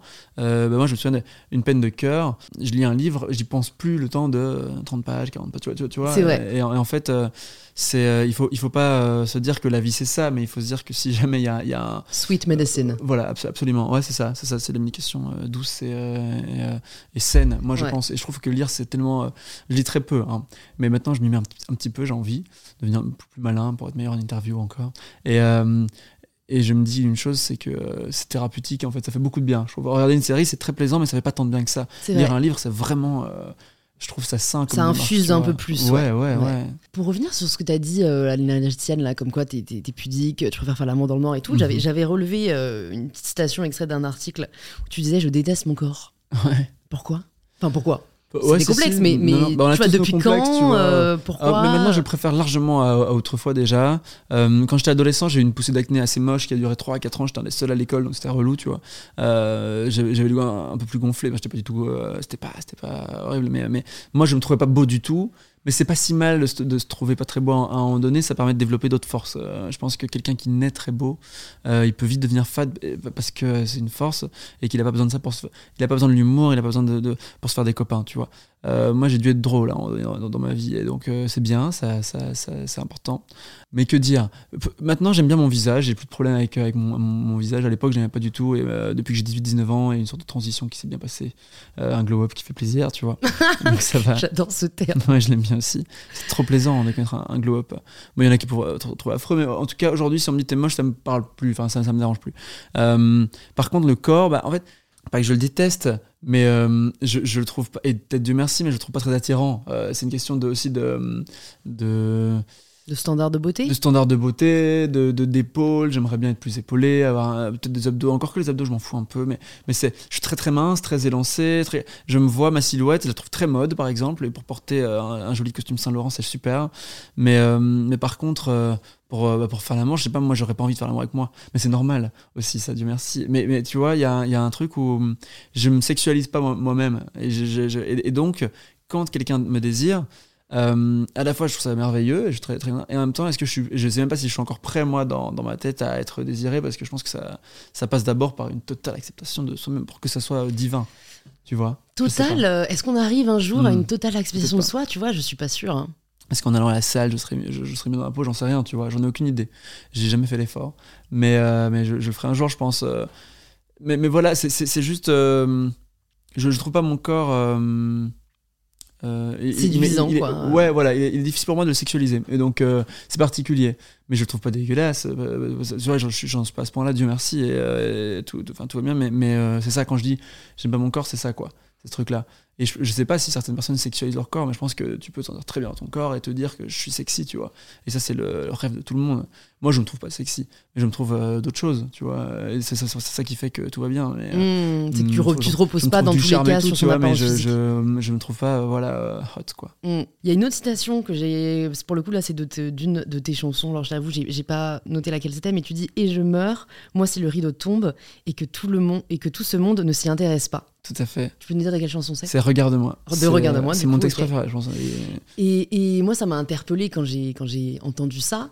Euh, je me suis demandé si c'était pour le coup euh, là vécu, euh, tu vois, c'est vécu par ta personne. Est-ce qu'il y a vraiment ce, ce besoin de reconnaissance Mais je Qui- me qui- l'explique pas, moi. Euh, C'est une bonne question. Euh, C'est besoin de reconnaissance parce qu'il existe, hein, euh, il, est, il est réel, mais je pense que beaucoup d'artistes vivent avec ce, ce, sy- ce syndrome-là, de une envie d'être reconnu, d'être vu, tu vois. Mais je sais pas pourquoi, parce que euh, j'ai toujours été aimé en réalité par mes parents, qui, qui, qui, qui s'aiment et qui nous aiment très fort, les trois enfants, mes frères et sœurs, mes amis, j'ai toujours des copains, tu vois. J'ai pas été marginalisé, j'ai pas été harcelé, heureusement. Et donc, euh, je, je m'explique pas trop ce truc-là, mais j'ai quand même, malgré ça un besoin de vengeance et de, revanche. Et tu vois, euh, parfois je pense plus à ce que les gens du collège vont, penser de moi et dire ah il a percé, t'as vu, c'est ouf, que euh, à ce que les pros vont, vont dire. Je m'en fous un peu de ce que les pros vont dire. J'ai plus d'intérêt, euh, je porte plus d'intérêt à ce que, mes anciens collègues vont penser. Ce qui est un peu bête, ça n'a- c'est pas fondé en fait.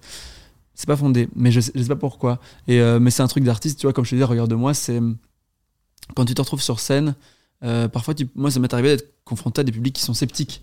Parce que euh, tu vas jouer dans, un, dans, un- dans une petite ville de, France où personne te connaît encore, tu es dans une salle communale, tu vois, tu commences, moi c'est comme ça que j'ai commencé.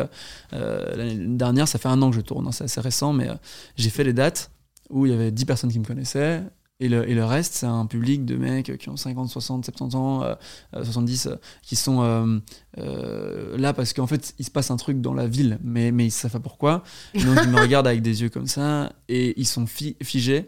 Et moi, je cherche à tout prix une bouée de sauvetage, en fait, parmi le premier rang. Moi, mon premier rang, c'est vraiment, ça, c'est mes bouées de sauvetage, et j'ai besoin d'un regard auquel me raccrocher. Donc, dès la première chanson, en fait, souvent, je scrute les gens en faisant des petits sourires, et je regarde qui répond, tu vois. Euh, en termes d'expression faciale quoi. Et souvent il y a beaucoup de visages fermés. Et c'est pas parce qu'ils sont méchants c'est juste parce qu'ils sont timides ils sont ils sont il faut les détendre. En faisant- sur, sur scène je parle beaucoup tu vois je raconte des blagues et tout ça je, je suis euh, je fais semblant d'être en détente pour les détendre aussi. Mais Et crois donc, c'est ça. c'est c'est une phrase que tu as aussi dite, je rebondis dessus, prétend et devient. ouais ouais complètement toujours ouais, ouais prétend mais c'est un peu le fake it till make it. Moi j'ai fait toute, toute ma vie euh, ouais, toute ma vie c'était ça. Et quand je suis je me souviens euh, tu sais on, on, euh, on est tous un peu des fraudes quand on commence et euh, on est invité à des événements via via des gens mais en fait la marque elle t'a jamais invité. Mais euh, tu vas quand même faire le, le, le photocall et tout ça pour te montrer sur ton Instagram en mode ouais ouais j'ai été invité par Burberry mais en fait non Ricardo Ticci il connaît pas il, il sait pas ce qui je suis tu vois mais vas-y. Et moi, ça m'intéresse les personnes qui sont pas dans tous tous les Ouais, médias, dans tous les podcasts. pour le coup moi je suis partout hein. Pas les podcasts Ouais, mais je sais pas, tu vois, t'es t'es partout, mais dans un monde assez encore euh, traditionnel, entre guillemets. ouais, Genre, ouais. limite, enfin, je- j'en sais rien, ça c'est clairement une impression de ma part, mais moi de l'extérieur, j'ai l'impression que t'es plus connu soit par nos darons, ouais bien qui sûr ah, mais c'est euh, Ruquier, ouais c'est euh, Figaro Europe 1, euh, Figaro, machin, Parisien ou par euh, la jeune génération qui est sur TikTok. et tout c'est Et vrai moi, j'ai que des 20-30 quasiment, donc euh, Ok, ok, Inch'Allah, cool. ils te Ah bah, génial.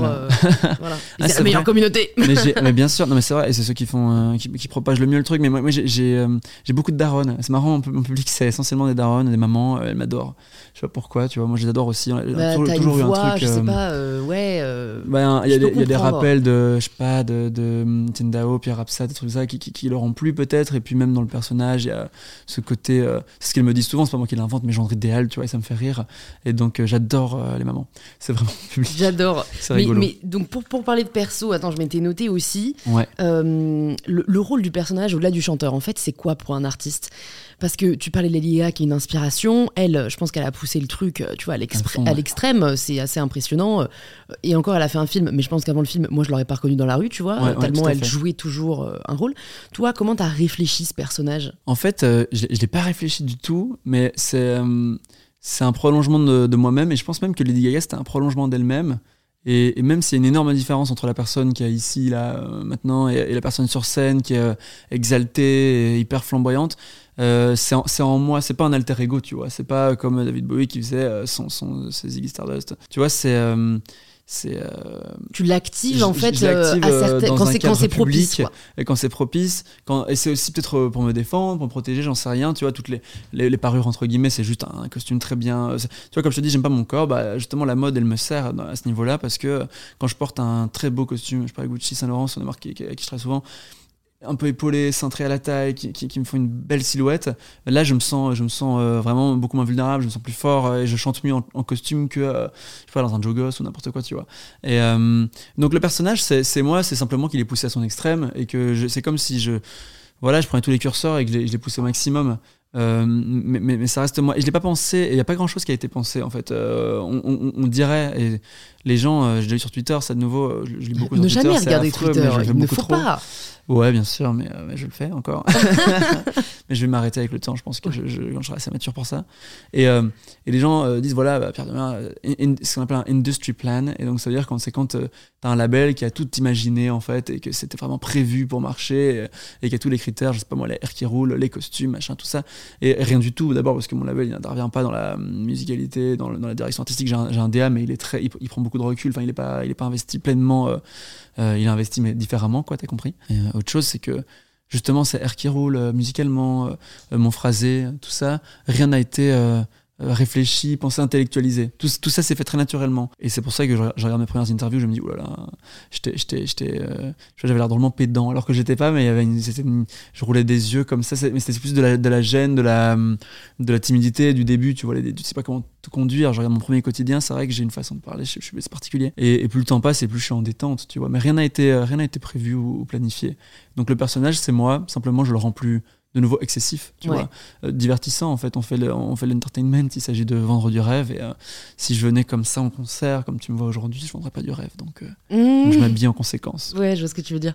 T'arrives à, t'as bien réussi à gérer le, le stress qu'a généré cette médiatisation soudaine. Enfin, tu vois, à des plateaux télé.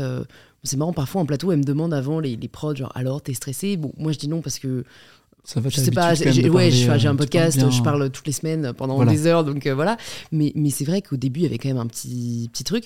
Je sais pas, est-ce que tu as appris à le, à le gérer euh, Est-ce que c'est le fait de. Enfin, sur scène, du coup, c'est à regarder ses Ouais, die fans? gens, absolument. ouais. Bah, c'est- juste une question d'habitude, euh, pour moi en tout cas. Il y en a qui s'en s'en remettent jamais du track. Moi, plus, les premiers concerts, c'était affreux. Et je tremblais, mais physiquement, je tremblais avant, avant de monter sur scène, et euh, ce, ce pendant une demi-heure, tu vois. Et maintenant, euh, il y a les trois minutes qui précèdent où je dois aller aux toilettes et je suis un peu foufou. Mais sinon, pour le reste, euh, je gère beaucoup, beaucoup mieux qu'à l'époque. Et je me souviens de mon premier quotidien, on est resté 4, 5, 6 heures pendant, dans les coulisses et c'était affreux euh, psychologiquement.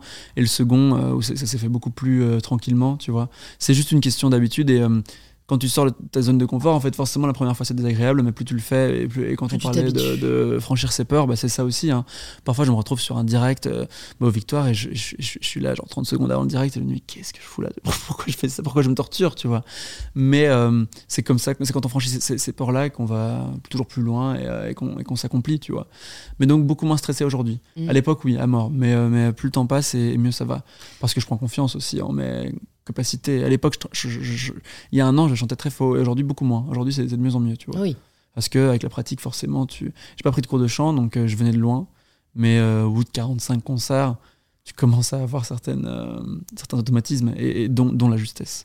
Et les victoires, alors raconte-nous, euh, les victoires de la musique. Euh, T'as reçu du coup la révélation pop, c'est ça, masculine de Ouais, l'année. ouais, révélation masculine de l'année. Tu, euh, tu savais tu... Non, je savais, on sait jamais. On sait jamais. Enfin, en tout cas, en ce qui me concerne, j'ai- pas su avant le moment crucial, télévisé en direct. J'avais un espoir parce que tout le milieu pro, et c'est le milieu pro qui vote, hein, en victoire, c'est un, un peu un microcosme, mais encore une fois, c'est pas, pas le public pour le coup sur ces catégories-là me disait mais elle est pour toi euh, bah, bah, parce qu'ils ont vu le développement et qu'ils étaient admiratifs du truc et que, voilà. Do- donc euh, j'avais envie d'y croire tu vois parce que j'avais fait les Energy Music Awards six mois plus tôt et j'y croyais pas une seule seconde parce que c'est une question de communauté et j'étais en face de l'UJPK qui avait euh, cinq fois plus de monde que moi tu vois. Mais donc les victoires j'y croyais un peu mais, je pensais que ça, aurait au- aussi bien pu aller à, l'UJPK ou Tiakola qui était quand même favori aussi parce que parce qu'il a beaucoup plus écouté que moi. Enfin, il y avait- voilà il y avait, il y avait il y avait plein de facteurs qui faisaient que je me posais des questions. C'était pas une certitude. Et la recevoir par contre ça a été euh, incroyable. Ça- ça- Tu ressens vraiment, quoi euh, sur le moment quand t'entends ton nom? je voulais pleurer j'ai pas pleuré. Euh, dommage pour le cinéma mais euh, mais Merde! Mais j'étais j'étais très touché. Ouais, je, je- à la fois donc j'avais cette attente et donc je suis presque soulagé. Je me dis Et en même temps, c'est fou, c'est complètement euh, fou. Et, d'autant plus que ce nom, il sort de, de la bouche de Stromae. C'est lui qui m'a remis en fait euh, la victoire de, de, la musique. Et ça, je le savais pas, c'était une surprise absolue. Et, euh, et Stromae, c'est mon idole, on en a parlé, mais j'ai deux icônes dans la vie, c'est Lady Gaga et Stromae musicalement. Sinon, dans la mode, ça serait Karl Lagerfeld. Et, tu sais qu'il était grossophobe. C'est vrai. Oui. Et je, et je sais qu'il faut parfois savoir séparer, mais je dis ça parce que j'en parlais dans ma vidéo et je sais que le Met Gala lui est dédié cette année. Et je veux dire, le mec a quand même dit euh, les femmes qui critiquent euh, les mains sur les défilés, genre c'est des fat moms eating chips in their couch. Ouais, c'est chaud. chaud. En fait, il a eu, il a eu beaucoup était, de sorties. Il avait euh, un œil, mais, mais, mais, personnellement, je pense qu'il était très problématique. Mais en fait, en fait je vais te dire, je, je, je, connais pas tous les, tu vois, tout, tout, tout, ce qui a été dit, tout ça. Il a eu plein de sorties très foireuses, je pense et qui sont aussi euh, à, à, ancrer dans une époque où, où, on était alors c'est pas qu'on était moins conscient mais tu sais, c'était moins sur le devant de voilà moins déconstruit c'était moins il euh, n'y avait pas de lumière qui était faite sur ces problèmes là tu vois. Euh, mais c'est pas ça ça, ça, ça, pardonne rien. Par contre humainement au-delà de, de, ça parce que tout, chacun a ses parts d'ombre et sa lumière et je pense que en interview il était quand même assez brillant euh, au-delà de la, la, vision, tu vois, genre, euh, et si tu, si tu, si on met de côté les, les, les, les sorties, parce qu'il y a eu plein, plein de sorties foireuses, hein, euh, mais, mais il était très intelligent, très très très vif et généreux dans ses réponses. Et en fait, moi, j'aime ce que j'aime bien chez lui, je vais te dire ce que j'aime bien chez lui. Mais du coup, ça, ça, ça amène à des choses négatives, mais c'est son entièreté, tu vois. C'est qu'aujourd'hui, en fait, je regarde les interviews des personnes populaires et je me dis que tout le monde est très lisse. Mmh. Et je me dis qu'en en interview télévisée, pas forcément en podcast où on se, se laisse un peu plus aller, tu vois, mais je vais citer personne forcément, mais, euh, mais dans les chanteurs, chanteuses, acteurs, actrices, tout ça, je trouve que personne se trempe, tu vois. Et t'as pas l'impression de voir un pote, euh, c'est normal, c'est pas ton pote, mais je veux dire, t'as as, l'impression qu'il y a un contrôle absolu de, l'image, et je trouve ça hyper dommage, parce que ça laisse aucun, aucune place à, à, des accidents heureux, à des moments de télé, des moments forts, et, surtout au, au, spontané, au naturel, et t'as l'impression de jamais connaître en fait ces personnes. Après, ce qui est important, c'est leur art, c'est peut-être pas la personnalité tant que ça, mais, euh, mais moi, je suis de ceux qui aiment savoir un petit peu euh, qui se cache derrière la musique ou l'œuvre, euh, globalement. Et, et, et aujourd'hui, tout est très très poli. Enfin, il y, y, a un truc où c'est lisse. Et, et, Karl Lagerfeld, alors ça, il avait beau avoir des. des c'est sûr, il, a, il mérite il entier, de, de vois, dire ce qu'il pensait et, de penser ce qu'il disait. Hein. Et il y avait des choses très intelligentes. Il y avait des choses qui étaient connes, je pense, mais il y avait des choses qui étaient très intelligentes et, très drôles aussi. Et donc, euh, donc j'aurais aimé avoir un, un, jour dîner avec lui, tu vois, pour, pour, pour, en savoir plus et peut-être parler, euh, parler des grosses et voir vraiment, vraiment euh, derrière, derrière, le scandale, qu'est-ce qui, c'était quoi le problème, tu vois, c'était quoi, mmh. et parler plein de choses, tu vois. Ouais, c'est un être captivant, mais qui a son, son lot de problèmes, en effet, sans doute. Voilà, mais euh, écoute, je, de toute façon, le but sur le podcast, c'est pas d'être qu'on soit d'accord sur tout, donc tu vois, je suis ravi qu'on en parle. Et donc Stromae. ouais, Stromae qui me remet. Qui, qui, qui, du coup, maintenant, c'est quitté, ça, toi, tu dois te dire, limite, c'est ça la victoire. C'était ça la victoire, c'était ça la victoire, c'était. c'était Stromae, c'est mon idole. De, ça fait 10 ans que moi je saigne tout, enfin, plus que ça en fait, ça fait 15 ans quasiment. Et, euh, en fait, euh, et après, on a eu l'occasion de parler, mais dans d'une minute trente, hein, c'était très court. Mais, et ce qui était beau, c'était qu'il répondait aux attentes que j'avais lu entre guillemets humainement, c'est qu'il était aussi euh, simple et intelligent et, gentil que ce que j'avais espéré toute ma vie, imaginé en tout cas. Et il m'a dit la chose qu'il m'a dit, c'est bah tu sais, on regarde quelques interviews à toi avec ma femme et on rigole beaucoup. Et j'étais tellement heureux d'apprendre ça. Et puis j'ai eu son frère qui était trop charmant, qui m'a dit qu'il aimait beaucoup le morceau Regarde-moi. Donc j'étais ah t'as écouté, t'as écouté, waouh, c'est fou. la larme, là, la larme, elle est venue là. fou.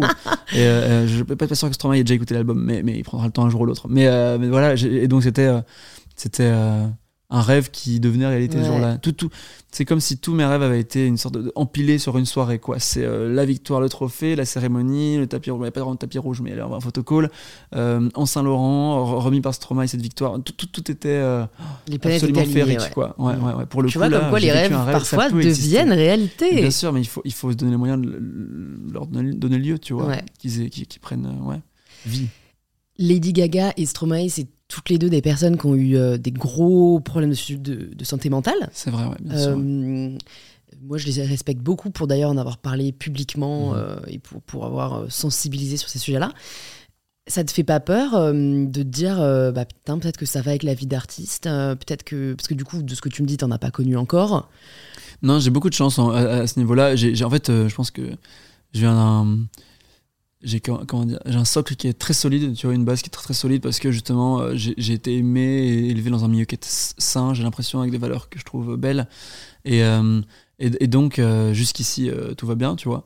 Maintenant je pense que tout peut arriver avec le surmenage tu peux très bien te confronter à des personnes qui sont hyper toxiques d'un du jour au lendemain. Tu sais jamais ce qui peut t'arriver en fait un accident est si vite arrivé. Mais là maintenant j'y pense pas. Ça pourrait arriver, mais je pense que ça peut arriver à n'importe qui, n'importe quand. On est peut-être plus exposé parce qu'on rencontre plus de, plus de monde, parce qu'il se passe plus de choses à la plus minute, d'excès, euh, euh. plus d'excès. Mais tu vois, euh, déjà, ce qui, ce qui est pas mal, c'est que je prends pas de drogue, euh, je bo- bois raisonnablement, je suis pas, je suis pas un homme. euh, j'ai pas j'ai peu de vices je suis un grand flambeur je, je- tout ce que je gagne je le dépense vraiment il n'y a pas un euro qui reste euh, dans ma poche mais pour le reste c'est un peu mon vice principal sinon j'ai- je peux pas me reprocher des choses vraiment qui soient qui soient autodestructrices et ça Dieu merci Mm.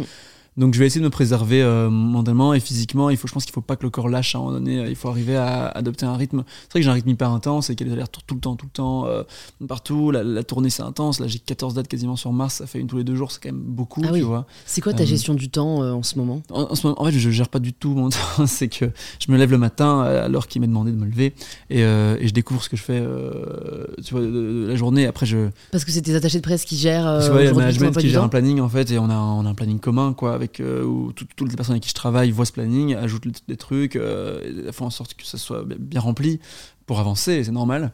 Après je, je, m'en- je demande des jours off, tu vois, je je suis pas idiot, je- je- je- j'essaie de, de me préserver. Et tous les mois, j'ai aucun un, deux jours qui sont bien, bien off, tu vois, donc il n'y a pas de, pas de souci. Mais, euh, mais c'est vrai que c'est un rythme effréné. Et donc très vite, tu peux te retrouver à un moment donné à te dire, waouh, Et genre cette semaine, elle ressemble à quoi? Bon, on est, on est- on est quel jour? On est lundi. Donc, Lundi je commence avec toi. Ensuite, je vais rencontrer, euh, c'est très drôle, un, un- un agent euh, acteur qui travaille chez AS. Euh, alors, moi, je suis euh, pas du tout acteur, très mauvais acteur même, je vais lui dire tout de suite. Mais il voulait me rencontrer et j'ai envie de me fermer aucune porte. Donc, donc voilà, je trouve ça rigolo, même si c'était un pub, n'importe quoi, tu vois, c'est intéressant de, de- rencontrer le gars, qui est très bien. Ensuite, euh, j'ai des promos, beaucoup de phoneurs, en ce moment, c'est beaucoup d'appels téléphoniques qui durent 20 minutes, 25 minutes, euh, avec des, de la presse régionale pour vendre les en gros, pour, pour annoncer les concerts partout en France. Euh, demain, je pars en date, et j'ai un, rendez-vous le matin avec une maison de couture, je sais pas encore pourquoi, j'aimerais bien un gros contrat, mais j'en sais, sais rien, on verra bien. Et puis date, après-demain, après après-demain, euh, deux jours de résidence, donc c'est préparation du concert, en gros, mise en scène. euh, Je vais rencontrer pour la première fois un metteur en scène qui va m'aider à occuper l'espace mieux que ça, tu vois. Euh, et, et rôder le set, raconter une histoire en live, et puis concert encore, concert encore. Donc il y a trois concerts cette semaine, Ouais. deux jours de résidence et de la promo. Et en fait, euh, les jours de concert, ce qui se passe, c'est qu'il y a aussi 4-5 interviews par jour euh, au téléphone. Donc c'est souvent, euh, t'es très sollicité, et, et d'autant plus que le concert il, dure une heure, une heure quart. Mais ensuite, moi, je vais toujours voir les gens après. Tu vois, toujours. euh, euh, moi, je fais pas des salles de 5000 places. hein, c'est des, quand c'est en région, c'est des 500, 600 places. Mais ça dure nécessairement une heure et demie, deux heures après le concert. Et donc, en fait, tu travailles, tu as des balances qui durent deux heures, tu as les concerts qui durent une heure, et puis tu as encore deux heures de, ça. Et donc, ça fait euh, six heures intenses où tu dois être à, à ton maximum. Et donc, c'est vrai que quand toute l'équipe, elle veut faire la fête, parce que j'ai des fêtards dans mon équipe avec mon frère qui m'accompagne, qui est très fêtard, mais mes musiciens et tout, euh, on rentre dans le van à l'hôtel, il est 1h du matin. Moi, j'ai qu'une envie, c'est de me foutre au lit parce que le lendemain, on se réveille à 7h pour aller autre part. Et eux euh, font la fête jusqu'à 4h du matin. Je sais pas comment ils font. Mais je Ah dors. ouais. euh, Je, Ouais, moi non plus, je sais pas. moi, C'est- je dors vrai à que- minuit, une heure, je suis au lit. Quoi. Ouais, de- de- d'avoir euh, ce degré de présence en fait. Je trouve que c'est ça. Je sais pas comment dire. C'est ça, c'est ce que devoir j'ai être ressenti en, pleine dédicace. Tu vois, tout le temps. T'es obligé les gens arrivent, ouais, t'es obligé d'être parfait, euh, connecté, parfait, là. connecté. Là, tu peux pas avoir un instant d'égarement parce qu'en fait, tu regardes dans le vide, le mec il dit, mais euh, il m'écoute pas, tu vois. Ouais. Et, et, et parfois, j'ai un tout petit, toute petite déconnexion qui dure 5 secondes et je me dis, Qu'est-ce que tu fais? Et en fait, c'est juste que ça fait 3 heures que, tu parles à, des gens continuellement. Et euh, quand tu es dans une discussion, tu as, le temps d'écouter l'autre. Euh, souvent, c'est des discussions qui sont à plusieurs. Ici, avec les, fans, un par un, c'est toi qui parles la, plupart du temps. Tu vois, tu poses des questions et compagnie, mais, mais c'est toi qui anime, c'est ton rôle. Euh, et, tu dois t'adapter à, la personne que tu es en face. C'est particulier comme exercice. Surtout que je suis très bavard et je, donne quand même beaucoup. Donc, donc les, sessions dédicaces durent longtemps, souvent. Et ça, ça te. Ça t'inquiète pas pour l'avenir, dans le sens où, en fait, je trouve que les musiciens, euh, vous avez un peu un dilemme compliqué qui est que soit t'acceptes, enfin, soit tu t'accèdes plutôt à la notoriété Mhm. euh, durable, où il y a un vrai public qui te suit, mais où du coup, euh, ben, ça veut dire concert, ça veut dire album, ça veut dire critique, ça veut dire. euh, Enfin, tu vois, je trouve qu'être en tournée incessamment, ça doit être genre vraiment chiant, tu vois. C'est pas chiant, c'est fatigant. Ok. moi, moi, ça me ferait chier de faire tous les soirs la même chose, je le dis. C'est vrai, oui, en fait, c'est pas, c'est- en fait, vraiment, et là, ça, ça fait phrase, phrase bateau, mais euh, c'est la réalité, c'est que c'est jamais la même chose, vraiment. Parce que euh, mon show, il est pas, pas millimétré du tout, en fait. En, en tout cas, à l'heure qu'il est, peut-être que dans 5 ans, ça sera un truc, euh, tu sais, euh, tourner des stades, c'est partout la même chose. Je me le souhaite, en réalité, ça voudrait dire que j'ai, réussi, mais, mais chaque, chaque soirée, elle est tellement différente. Parce que euh, les notes sont fausses ailleurs, parce que euh, tes inter- mes interventions elles sont jamais calculées. Je sais pas ce que je vais dire en fait euh, de, Oui, la soirée. sûr. Les gens ils sont pas les mêmes. T'as des publics qui sont très mous, il y en a d'autres qui sont parfaitement dynamiques et qui sont géniaux. Voilà, t'as des, des gens qui donnent à fond et tu te dis waouh mais quel, rêve. Et donc quand je souvent je m'endors dans mon lit d'hô- d'hôtel et je me dis ah, putain la chance en fait. Et, et j'ai- et je, je suis trop content et, et surtout les et, la- et les rencontres justement une- les rencontres fun c'est jamais les mêmes parce que chaque personne est différente, a un truc différent à t'apporter. Tu te découvres des cadeaux, des dessins, tu te dis mais c'est pas possible qu'on m'apporte autant d'affection, d'attention, c'est fou tu vois. Euh, et, euh, et, et donc c'est jamais la même chose. Franchement Mm. c'est jamais c'est jamais la même chose. Mais, Mais, je comprends. donc voilà, donc d'un côté t'as et potentiellement cette superstarisation Ouais, comme ouais, elle Lady ça, c'est Gaga, un- ouais, ouais. mais donc avec tout ce, avec tout ce qui va avec, Ou alors ou alors t'es condamné à être euh, pas écouté. Et ça, pour un artiste, c'est hyper compliqué. Enfin, Mhm. ou alors passer ta vie à essayer de, tu vois, euh, avoir une, faire, une- une forme de notoriété, euh, de sortir la tête de l'eau, de, de- ouais. voilà. En tout cas, euh, ce à quoi, au final, aucun, ar- aucun artiste n'aspire. Mais je sais pas si tous les artistes ont vocation aussi à, aspirer à être une superstar, tu vois. Ah, mais il y en a plein qui veulent pas du tout. hein. Il y en a plein qui dé- détesteraient ça. Bah, moi, j'aime bien. Moi, je pense que j'aime bien. Alors, il y a des côtés qui sont euh, fatigants, il y a des côtés négatifs, mais euh, il y a beaucoup de choses qui sont, cool. Moi, tu sais, j'ai beaucoup rêvé devant. euh, quand on parle de vendeurs de rêves, tu vois, bah, Lady Gaga m'a fait beaucoup rêver. Et ce qui me faisait rêver, c'était ses sorties d'hôtel, de palace, dans des tenues pas possibles, avec ses hordes de paparazzi. C'était, c'est, c'est une sorte de glam, tu vois, qui est hyper superficielle. Je pense pas que je sois très superficiel, mais ça, ça, ça fait partie des choses qui, me, qui, qui, font douter parfois. Euh, mais j'aime bien ça. Et en fait, j'aime bien le, luxe que, contrairement à ce que disaient les gens sur Twitter, j'ai jamais connu, tu vois. Euh, j'étais, j'étais dans une maison tranquille, il n'y a pas de souci, mais c'était une, une ferme euh, à l'ancienne, pas forcément chauffée toujours et tout ça. Et, et, moi, ça me fait rêver. Les hôtels, enfin un palace, tu vois, genre je suis allé, je suis allé au Hayat il y a pas longtemps pour un défilé Saint-Laurent, j'étais invité gentiment là-bas. C'était une nuit de rêve en fait. Parce, parce que, euh, je sais pas, ça fait. euh, ça- c'est comme dans les films, tu vois. Il y a un truc, euh, il y a un truc euh, romantique de nouveau, excessif. Ça, c'est l'excès, encore une fois, mais vécu pour de vrai, matériellement. Bon, c'est un peu. Je pense qu'on s'en lasse très vite, mais, euh, mais pour les premières fois, et là, ce sont les premières fois, ça me fascine et j'aime bien. Mm. Donc, être une superstar, oui, moi, c'est pas, pour les- pas pour les hôtels que je le fais, mais, mais ça, ce qui va avec, c'est justement tout cet amour du public. Euh, c'est un, booster d'ego aussi, bien sûr. Se dire que ce que j'écris est fédérateur, c'est hyper beau. À, parvenir à faire une œuvre universelle, je trouve ça euh, magique, moi, personnellement. Et puis, c'est un train de vie, c'est les défilés, justement, tout ce truc-là. Ça, permet d'accéder à plein de choses qui sont mes, passions auxquelles j'aurais pas forcément accès, tu vois. Justement, être invité au défilé euh, à droite à gauche, c'est un truc qui me fait rêver toujours. Enfin, depuis que j'ai découvert la mode, ça fait 7 ans. Et, euh, et là, ça y est, doucement, euh, j'y- ai droit. Et donc, ça fait partie des raisons qui font que j'ai eu envie de ça. Même ouais, c'est une question de caractère et de, c'est inné, tu vois. Et je vois des groupes euh, indés euh, que j'adore et qui sont sur scène et ils s'éclatent à mort. Mais il y a 200 personnes dans la salle et s'il y en avait 5000, je pense qu'ils ils seraient pas aussi à l'aise et qu'ils feraient pas autant, tu vois. Et ils aiment bien ce côté rock, punk, garage. Moi, c'est pas moi ça. Mais j'aime bien y aller en tant que spectateur, par contre. Mm, je vois ce que tu veux dire. Donc ouais, t'es à l'aise avec l'idée de potentiellement euh, demain faire des tournées dans le monde entier. Ça me euh, fait rêver, franchement, ça me fait rêver. Ouais. Sélectionner mes dates, faire des grandes salles avec un public qui est fou, qui te voit comme une espèce de demi-dieu fa- façon farmer, tu vois. Ça, c'est cool, c'est un rêve. Mais euh, ça vient avec le temps et, euh, et le Ouais. travail. Quand est-ce que tu te diras que t'as réussi? C'est une bonne question, vraiment. Parce qu'il y a plein de gens qui me disent déjà que je suis une star alors que pas du tout, tu vois. Euh, Moi, je, je me sens pas star d'abord parce qu'on me reconnaît très peu dans la rue. Euh, parce que j'ai pas encore tous les avantages qui vont avec. Mais quand, quand, est-ce que. Je pense que remplir un Bercy, vraiment, c'est déjà une belle preuve de réussite. Ça veut dire que tu parviens à, à mettre d'accord 20 000 personnes euh, dans, dans la capitale, de, de venir te voir en concert. Franchement, c'est très beau. J'ai pas envie de conquérir euh, uniquement Paris, parce que c'est un microcosme, Paris. Moi, j'ai envie de conquérir euh, toute la France et la Belgique et, peut-être un jour la francophonie dans le monde. Et le monde, en réalité, pourquoi pas? Qui sait? Parce que le jour où je dépasse le français, ça veut dire que la musicalité est assez forte pour que, pour que les gens qui Mm. parlent pas ma langue kiffent ma musique, tu vois. Ce que Stromae a réussi à que Stromae a faire. réussi à faire. Ah, Indila aussi, tu vois. il y en a- t'as les Stro- Moi, Indila, il y a beaucoup de gens qui l'ont moqué en mode plaisir coupable. Moi, j'adore Indila. Je trouve que c'est les, mé- les mé- les mélodies sont dingues. Les prods sont justement hyper kitsch, mais dans ce qui me plaît du, du kitsch, la voix est folle. Et, euh, et donc, ça me parle.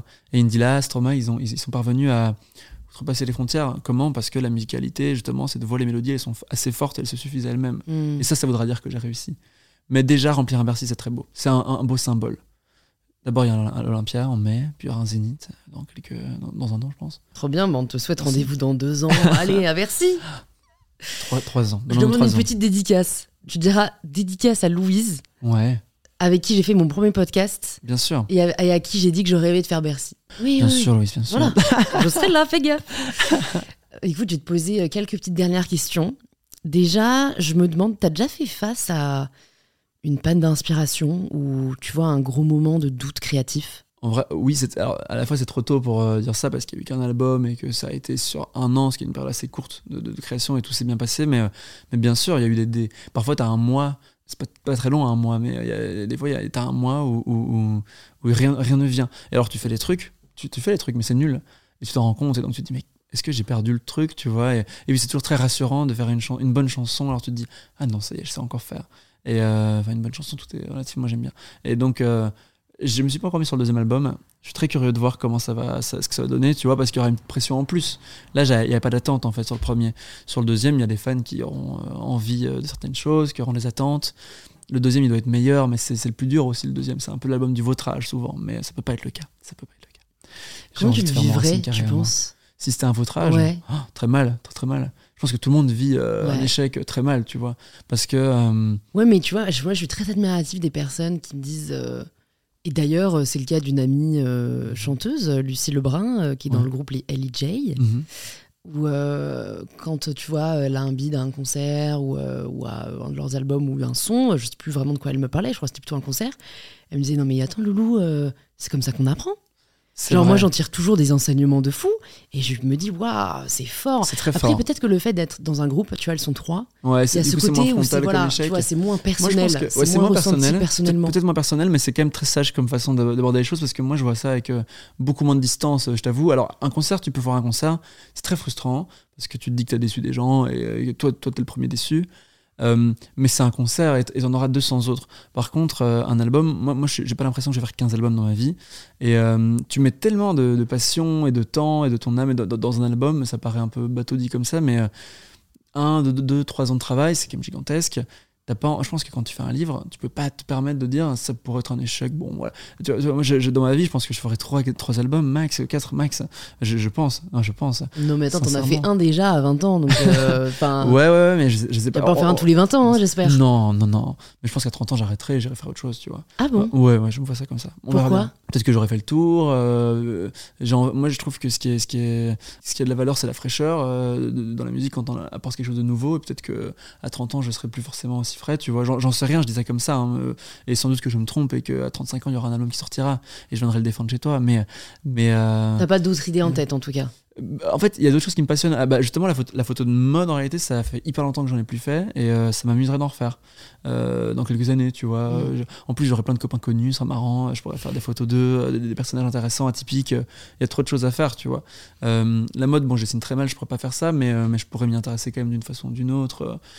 Je sais pas encore quoi, tu vois, mais. euh, T'as envie d'explorer aussi tes ouais, autres passions. explorer d'autres choses, ouais, Mm. bien sûr. Pas me limiter à la Ouais. musique. Écoute, tu nous as dit que tu lisais pas beaucoup, mais est-ce que tu aurais une ressource, que ce soit un livre, un film, euh, enfin, tu vois, ce que tu veux, une, Mhm. une chanson même peut-être, qui t'a particulièrement touché et que tu aimerais recommander aux personnes qui nous écoutent? Mais c'est hyper connu, mais je pense qu'il y a beaucoup de gens qui le connaissent pas encore.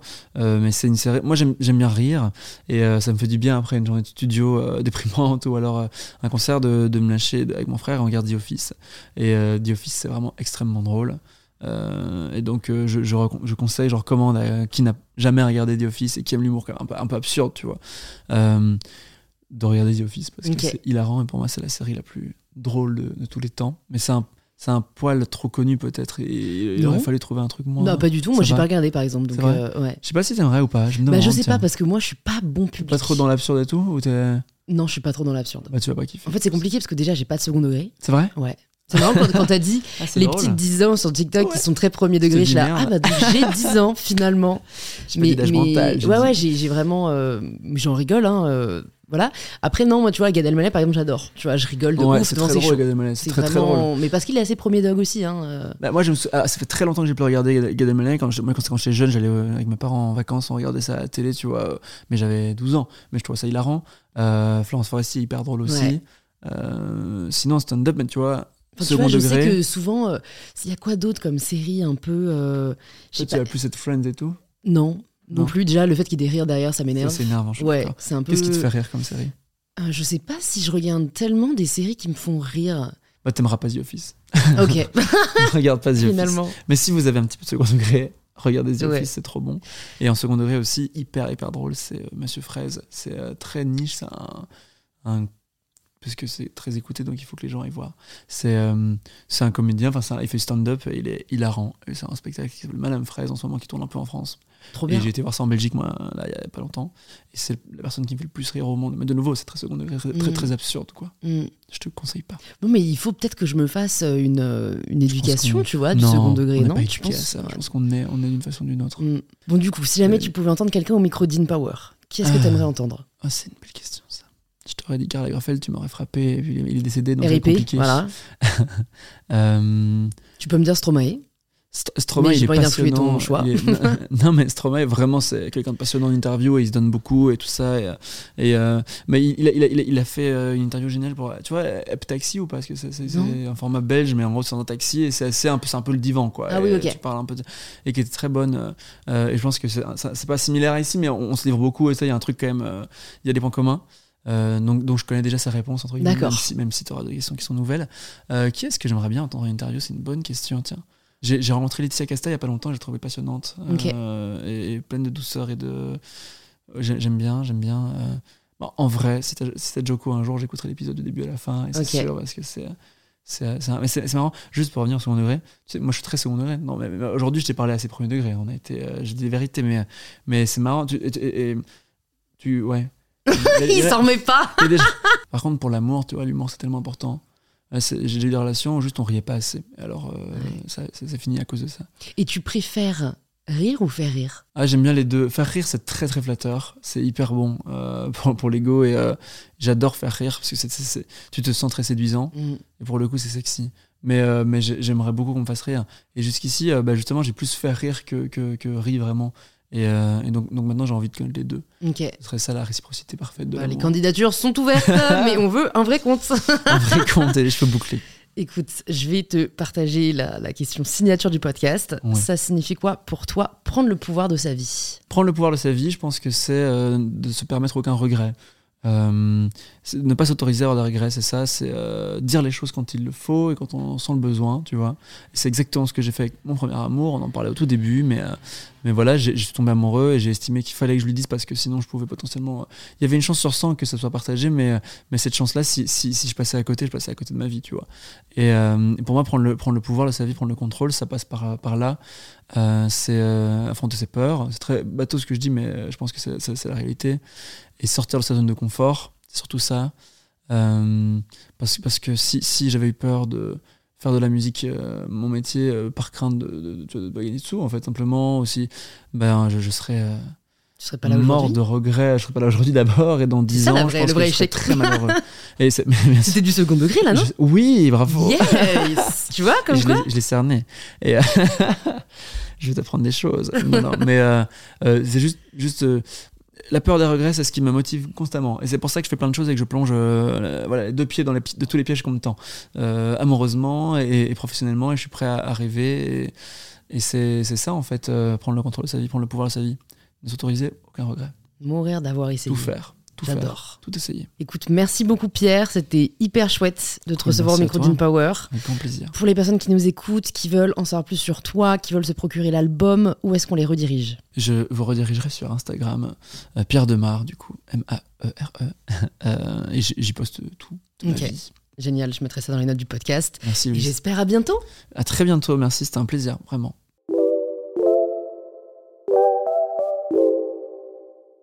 J'espère que cette conversation vous a plu. On serait vraiment heureux d'avoir vos retours sur l'épisode, alors n'hésitez pas à nous taguer en story, Pierre Demar et MyBetterSelf, et envoyer un petit message à Pierre si le podcast vous a plu, je pense que ça lui fera très plaisir. Et si vous cherchez quel épisode écouter ensuite, plus de 250 épisodes sont disponibles gratuitement sur InPower. Vous pouvez vous abonner directement sur la plateforme que vous êtes en train d'utiliser. Je vous dis donc à très vite pour un tout nouvel épisode d'InPower. Even when we're on a budget, we still deserve nice things. Quince is a place to scoop up stunning high-end goods for 50 to 80% less than similar brands. They have buttery soft cashmere sweaters starting at $50, luxurious Italian leather bags, and so much more. Plus, Quince only works with factories that use safe, ethical, and responsible manufacturing. Get the high-end goods you'll love without the high price tag with Quince. Go to quince.com slash style for free shipping and 365-day returns.